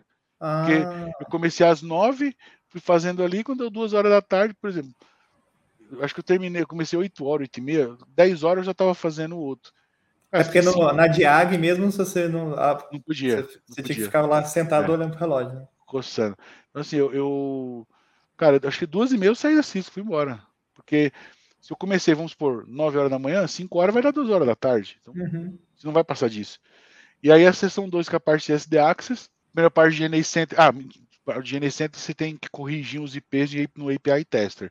Então, na hora que você vai abrir lá, vai ter lá um IP address do cara, é lá, 10 do 10.4.255.13.cisco.com. Esse é o IP. você tem que ir no API tester do DNA e trocar esse IP. E são coisas simples, cara. Trocar IP, colocar DHCP, associar VN, essas coisas, assim, né? É, inclusive, os caras até comentam que a Cisco pode ser que numa V2 dessa prova ela cobre coisas mais complexas. Mas nesse momento, acho que ela não está cobrando. De novo, ela é difícil porque tem muita coisa para fazer. Mas depois que você para por olhar, foi, cara, é um DHCP, alguma coisa assim, sabe? Mas é, é, muita tela, muita tela que você tem que gerenciar as telas, assim, é um negócio meio louco. É, e aí, quando você termina essa, essa, essa parte, são a, dois, a sessão 2 é ponto 1, ponto 2, ponto 3, ponto 4.5. Quando você termina 2.1, você vai para 2.2, que é essa parte de HCP. E assim, a, é, a solução de DNS Center é muito bugada, muito bugada. Meu desejo é assim, cara, se eu for lá e tomar pau, igual eu tomei da outra vez, por um erro que eu cometi, é do jogo. Eu só não quero aparecer um bug lá que ninguém nunca viu, velho. Porque aí é covardia, né, mano? Aí é covardia. Aí eu, cara, graças a Deus não apareceu para mim, velho. Mas para outras pessoas apareceram. E aí os caras, teve gente que conseguiu resolver, teve gente que apareceu lá, era gente que já, já tinha contato com o DNA Center, que viu o troço lá, ele mandou bala, resolveu, foi embora e passou. Mas teve gente que não conseguiu. É, então, assim, cara, eu não queria que acontecesse nada. Aconteceu um bugzinho lá, mas era um bug que eu já conhecia. Aconteceram três bugs lá, mano. Em, em, em 20 minutos foram três bugs, mas foram todos eles já conhecidos, né? Que eu já tinha estudado. Tudo na parte então, do ENAC. Tudo na parte do ENAC. Na parte do ENAC. Aí a vi, depois veio a ver a parte de SD1, é, que também. Aí assim, que é, que é 2.3 lá, né? É, que assim, a primeira parte era tranquila, que você tem que criar mais ou menos tranquila, vai, porque tem que criar uns templates para fechar um BGP. E assim, tem algumas coisas que são variáveis, então você não pode colocar um, um dado ali, você tem que deixar variável para você preencher na mão depois. Então tem vários cuidados que você tem que ter, algumas estratégias que você tem que definir para você não perder tempo ali. Eu, por exemplo, errei nessa parte. Eu cometi dois erros. Um foi uma parte lá que o teclado da Cisco, todo mundo já sabe, todo mundo que veio aqui já tirou, é horroroso, horroroso é um, um, enter desse tamanho, cadê minha Desse tamanho, não tem jeito de você dar um enter e não ir um colchete junto, velho. Não tem como. Uma, um, uma seta, alguma coisa. Aí é teclado americano, né? Eu tinha, eu tinha cometido um erro nessa parte, e a segundo erro foi na parte do, do SD1, porque nesse, nessa parada de template, e aí eu já estava já tava de olho no relógio, porque faltava uma hora e vinte. Eu já estava de olho no relógio. Aí eu ainda tinha mais várias coisas para fazer. E aí eu, nessa parte, eu errei um negócio do BGP. Quando eu fui olhar o BGP, não tinha subido lá numa caixa. Aí eu fui corrigir, joguei o template, corrigi o template, mandei de novo, dei o push, ele foi embora, funcionou. Ele tem um route leak, assim, né? Tem várias policies que você tem que fazer lá dentro do vManage. É como se fosse trazendo no nosso, nosso bom velho e querido mundo de CLI, de CLI, CLI. Cara, é route map com prefix list, ACL e tal, que você tem que fazer ali dentro do SD1, entendeu? É, tem uns import, uns export, um tag, tem policy, enfim, tem várias coisas. Você tem que fazer aquilo lá. E se você fizer, eu tinha cometido um erro, por exemplo, uma vez fazendo um hack, que eu escrevi aqui, quando eu fui escrever lá, eu escrevi errado. Eu deixei todo mundo unreachable. Ninguém, ninguém falava com ninguém. Então eu fiz, cara, era uma hora e vinte, essa parte eu fiz em 20 minutos. 20 minutos. Assim, eu fui muito devagar, eu, eu, eu pegava o mouse assim, eu fui narrando assim, ó. Quando eu terminei, cara, que eu fui lá no DNA Center de novo, dei um resync lá, que tava todo mundo reachable. Eu falei, vamos! Aí eu olhei pro cara aqui, mano. O cara já deu risada, mano. Aí, aí eu falei, vamos, mano, vamos. O cara não entendeu nada do que eu falei, mano. O cara. aí, cara, fui pro final, velho. Fui fazer a última parte lá, que era a parte de criar uma rede guest. Criei. E aí depois eu falei, e agora? O que, que a gente faz para validar? Aí eu já tinha criado um plano na minha cabeça, cara. Mas você já tinha e almoçado, aí... já, mas já tinha. Já, tinha almoçado. Aliás, puta, meu almoço. Puta, que bosta, velho. Meu almoço lá, na, lá em Richards é diferente daqui do Brasil, que você pega um samba e os caras te dão um samba, é o samba mais caro do universo aquele. E lá, cara, o cara me dá um, um menuzinho para escolher. O que eu vou escolher para comer e tal, não sei o que. Todo ele vem batata com coca, mas tem um lanche junto. Quatro pessoas eram quatro cardápios. Então cada um escolheu um. Cada um com o seu cardápio. Aí eu entreguei pro cara, o cara fez o pedido lá. Cara, quando chegou o lanche, mano, o cara que tomou o susto aqui do meu lado direito, foi lá, mano, pegou, entregaram errado, entregaram o meu, trocou com o dele. Mano, eu, não façam isso, eu odeio salada, véio, verdura, legumes. Eu gosto de bacon, mano. Eu gosto de queijo, eu gosto de hambúrguer, essas coisas. Cara, na hora o cara pegou o lanche dele lá, não conferiu se era o dele, se era porra nenhuma, mandou o lanche dele, mandou meu lanche pra dentro, velho. Comeu? Comeu, mano. Caralho, aí, mano, o cara. Aí, é, quando eu peguei o meu, que eu abri assim, cara, cara, era uma comida. Eu não sei nem de que país é aquilo, mano, mas cheio de cebola. Eu falei, cara, não foi isso que eu pedi, velho.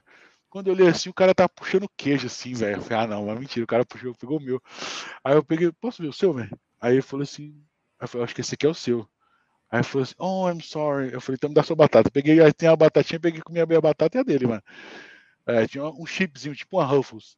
Uhum. Aí eu peguei a minha Ruffles e a dele, uma, uma Ruffles, mano. Porra, velho, sacanagem. É, o cara comeu uma parada. Nem olhou. É, como assim, velho? Às vezes também o cara já tava boladão com a prova ali também, nem viu, né? É, é não sei, velho. Enfim, aí eu terminei a prova, cara, comecei a fazer meus testes. Peguei lá. Na minha cabeça eu já sabia o que, eu tinha que testar. É, então eu saí fazendo ping. Mano, ping de para todos os lugares. Para de todos os lugares. Tracer de todos os lugares. Failover de roteador. Fiz, fiz, fiz todos os testes que eu podia fazer. E aí depois eu esse que eu falei que eu fiquei com medo de não passar é que tinha uma rede guest lá que tinha dois routers. Um, que é o principal, eu fiz, eu não sabia se eu tinha feito backup. E até hoje eu não vou saber, porque eu passei. Então. É... Mas de esquecer de fazer, que você fala? É, porque acontece, cara, como eu tinha perdido muito tempo, como eu, eu acho que eu fiz. Eu acho que eu fiz. Como eu tinha feito o principal, era o NAT. Então, de dentro do router mesmo, eu já dei um ping com a VRF, pro IP da internet e pingou. Então na minha cabeça foi, bom, já vou associar os hosts lá no DNA Center, né? Tem que adicionar tudo, tudo integrado. Fui lá no DNA Center, associei o host nas VNs específicas e testei dali. Pegou IP, todo mundo pegou IP e tal. Na minha cabeça eu voltei no 24 e fiz. Mas aí, como eu, tava, como eu comecei a testar muito, muito, muito, eu não sei se eu voltei nele para fazer, entendeu? Eu acho que eu voltei. Então, assim, eu não sei se eu voltei ou se eu já comecei a testar. Então, assim, não lembro, não lembro, de verdade, não lembro. Mas aí, cara, tava tudo funcionando, acabou faltando meia hora, 20 minutos, 25 minutos, sei lá. Falei, cara, o que eu vou fazer aqui? Aí eu, doente que sou, eu abri todos os equipamentos, todos, mano, todos. WR em todos. Aí demorei três minutos. Falei, e agora? Copy, running config, startup config em todos, porque vai que o WR não funciona, né? aí, aí, cara, ficou faltando uns 15 minutos. Falei, ué, vou embora, vou embora, fui embora, cara. E graças a Deus dessa vez deu certo, mano. Dessa vez deu certo. Ah, essa é no mundo, essa é a minha história, velho. Ah, bom Desde demais, telemarketing agora até agora. Não, tipo, o, o, a parada de. Porque você pegou um período ali que não podia fazer prova e foi foda, né, velho? Além da reprovar é muito ruim, mas acho que todo mundo reprova, né? Dificilmente o cara passa de primeiro e tal. É, mas a parada de, de, do trampo também de ter que viajar, né, velho? Tipo, nossa, ah, é. tipo, é, é, apesar de ser legal, né? Você ir ali em outro país e tal, mas para fazer prova não, não deve ser tão legal. Cara, assim, né? você não tem. Eu falo, eu falo eu não, eu não sei os outros, sim, eu, tá? Eu não tenho espírito para fazer turismo no momento desse, velho. Eu fui duas vezes eu não tinha vontade de. Eu, até que da, quando a segunda vez mais experiente, falei, vou comprar um joguinho de hockey. Nem fui, nem fui. Assim, não, você não tem espírito para fazer isso, cara, porque é tanta tensão, tanto estresse ali, cara, assim, tanto, sei lá, cara, assim, é, é tanta responsabilidade, é tanta, tanta coisa em jogo que você quer, você quer ir lá para cumprir a missão. A missão é ir lá e fazer a prova e passar. É isso que você precisa lá fazer. E foi isso que eu tentei fazer, cara. Deu certo. Mas da primeira vez eu eu, eu, eu não consegui, mas eu acho que o mais importante, assim, cara, é, não é um negócio que é fácil, não é um negócio que é fácil, não é um negócio que é barato. Assim, quem quer fazer, eu incentivo e falo para todo mundo, cara, faz. Mas faz sabendo o que você está indo fazer. E outra coisa, é, não adianta, dica da prova, não adianta você ir lá achando que vai clicar meia dúzia de tela e vai passar. Não vai, vai bater, vai voltar. A prova é complexa, é complicada, você tem que perder um tempinho estudando conceito. Eu passei seis meses de setembro a março estudando, é, cara, DNA Center, enfim, tudo que podia, tudo que eu não tinha possibilidade de emular, eu, eu continuei fazendo. É, tive que alugar hack para praticar aquilo lá. Tem outras ferramentas que você pode praticar, mas assim, não dá para você achar que você vai chegar lá a cara a coragem vai bater lá e não vai, não vai, vai bater e vai voltar. É, fora a bagagem que você já tinha, né, velho? Tipo, que é. conta pra caralho também, né? A parte de base ali e tal. Sim. Cara, tipo, agradecer pelo seu tempo aí. Imagina, você... prazer. Eu falei pra você que não tinha nem roupa pra estar tá aqui, velho, falando com você. Você é o amigo famoso. Ah. ainda, bem que eu, ainda bem que eu vim de azul aqui, só pra fazer um contraponto aí no seu Atlético. Uhum. A galera curte demais, velho, tipo, esses relatos, assim, é que muita gente às vezes desanima. É a vida ou... real, né, velho? É, o cara. Real. Enfim, né, cara, tem muito vendedor de sonho aí também que, que acha que vai ser simples e tal. Ou então o cara só pega a história boa ali, né, velho? Tipo, mas outra coisa também é que, tipo, cada um tem a sua história, velho. Não tem uma receita pronta, né, velho? Tipo, não adianta eu falar pro cara, ah, segue esse caminho aqui, que você vai chegar lá e passar, ou, ou isso aqui é garantido ou não é, ou você precisa fazer isso. É, eu poderia muito bem falar aqui que, mano, você tem que fazer os CNA, tem que comprar meu curso, né? Você tem que fazer a parada lá, mas não é assim, né? Cada um sabe, a gente já falou disso aqui, que cada um sabe si também. É, e tem um momento certo de fazer também, né, cara? Tipo, não adianta o cara querer, igual você falou aí, né? Che querer chegar lá e fazer na cara na coragem, também sem um nível de maturidade ali, até da, da, tecnologia ou do que ele estudou. E tem que. Outra coisa também, né, cara? Tipo, planejamento da grana também, né, velho? Tipo, juntar grana para fazer pelo menos duas vezes, velho. Pelo menos. Porque se você juntar a grana achando que você vai passar de primeira só, é, vai ser complicado, né, cara? Reprovar faz parte, todo mundo vai ficar triste e tal. É, planejamento também com a família, né? É, ser com sua esposa aí, ela cara. Família, a briga família, também. Família é muito importante, porque isso aqui é muito estressante para todo mundo. É, é, muita renúncia, né, cara? Por exemplo, é, minha esposa, desculpa adiantar aqui o canal, é, mas assim, minha esposa falava assim, porra, vamos fazer não sei o que. Eu falei, porra, dá para esperar depois da prova, porque, cara, é, eu, eu, eu, assim, quando você entra no espírito de fazer uma prova desse nível, eu sei que você tem os seus cursos de CNA e tal, que dá para falar para os caras, cara, se planeja na vida para um você fazer, mas não não inventa de fazer de qualquer jeito, porque senão você vai, você só vai perder dinheiro. Então, assim, é, entra no espírito de fazer, que às vezes eu, eu falo, hoje eu não vou estudar. Aí ia fazer qualquer coisa. Pô, mas eu, eu, devia ter estudado, né, cara? Porque eu acho que se eu não estudei hoje, vai ser isso que vai fazer a diferença de eu tomar pau ou não lá na prova. Então, cara, não é um negócio simples, não é um negócio fácil, mas é um negócio possível. Para mim, como eu falei lá atrás, cara, o CCI era tipo chegar na Lua. Eu, tinha, eu, vi, eu vi os caras passando, falei, puta, esses caras aqui isso deve estudar bastante, né, velho? Então, assim, eu passei por isso, é, consegui. Talvez eu, talvez não, certamente eu tenho gás para mais algum, para mais um, talvez, mas, cara, mas, mas é muito mais bem planejado, assim. O fato de ter tomado, de ter tomado o pau reprovado duas vezes, me, me assim, as, do, cada uma das, das tentativas me, ensinar, me ensinou alguma coisa, é, de levar a sério, de não achar que. Eu até falei, eu achei que ia chegar lá no troubleshoot e ia fazer meia dúzia de clique lá e dar tudo certo. Não deu. Ou você leva a sério, é, renúncia, enfim.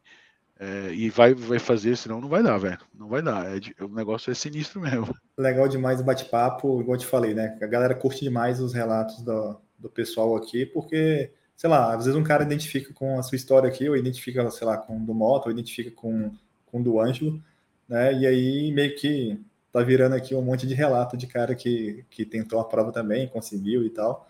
Não só o CCIE, né, mas provas de alto nível, assim, o da Huawei lá, o HCIE. Vou conversar também com um cara que fez da, da, da Juniper também, então tenho uma curiosidade também de saber como é que é. Eu acho que isso ajuda demais, cara. Mais uma vez agradecendo aí pelo seu tempo. Imagina, agradeço, velho. Um abraço para todo mundo. Estudem, mandem bala e vamos embora.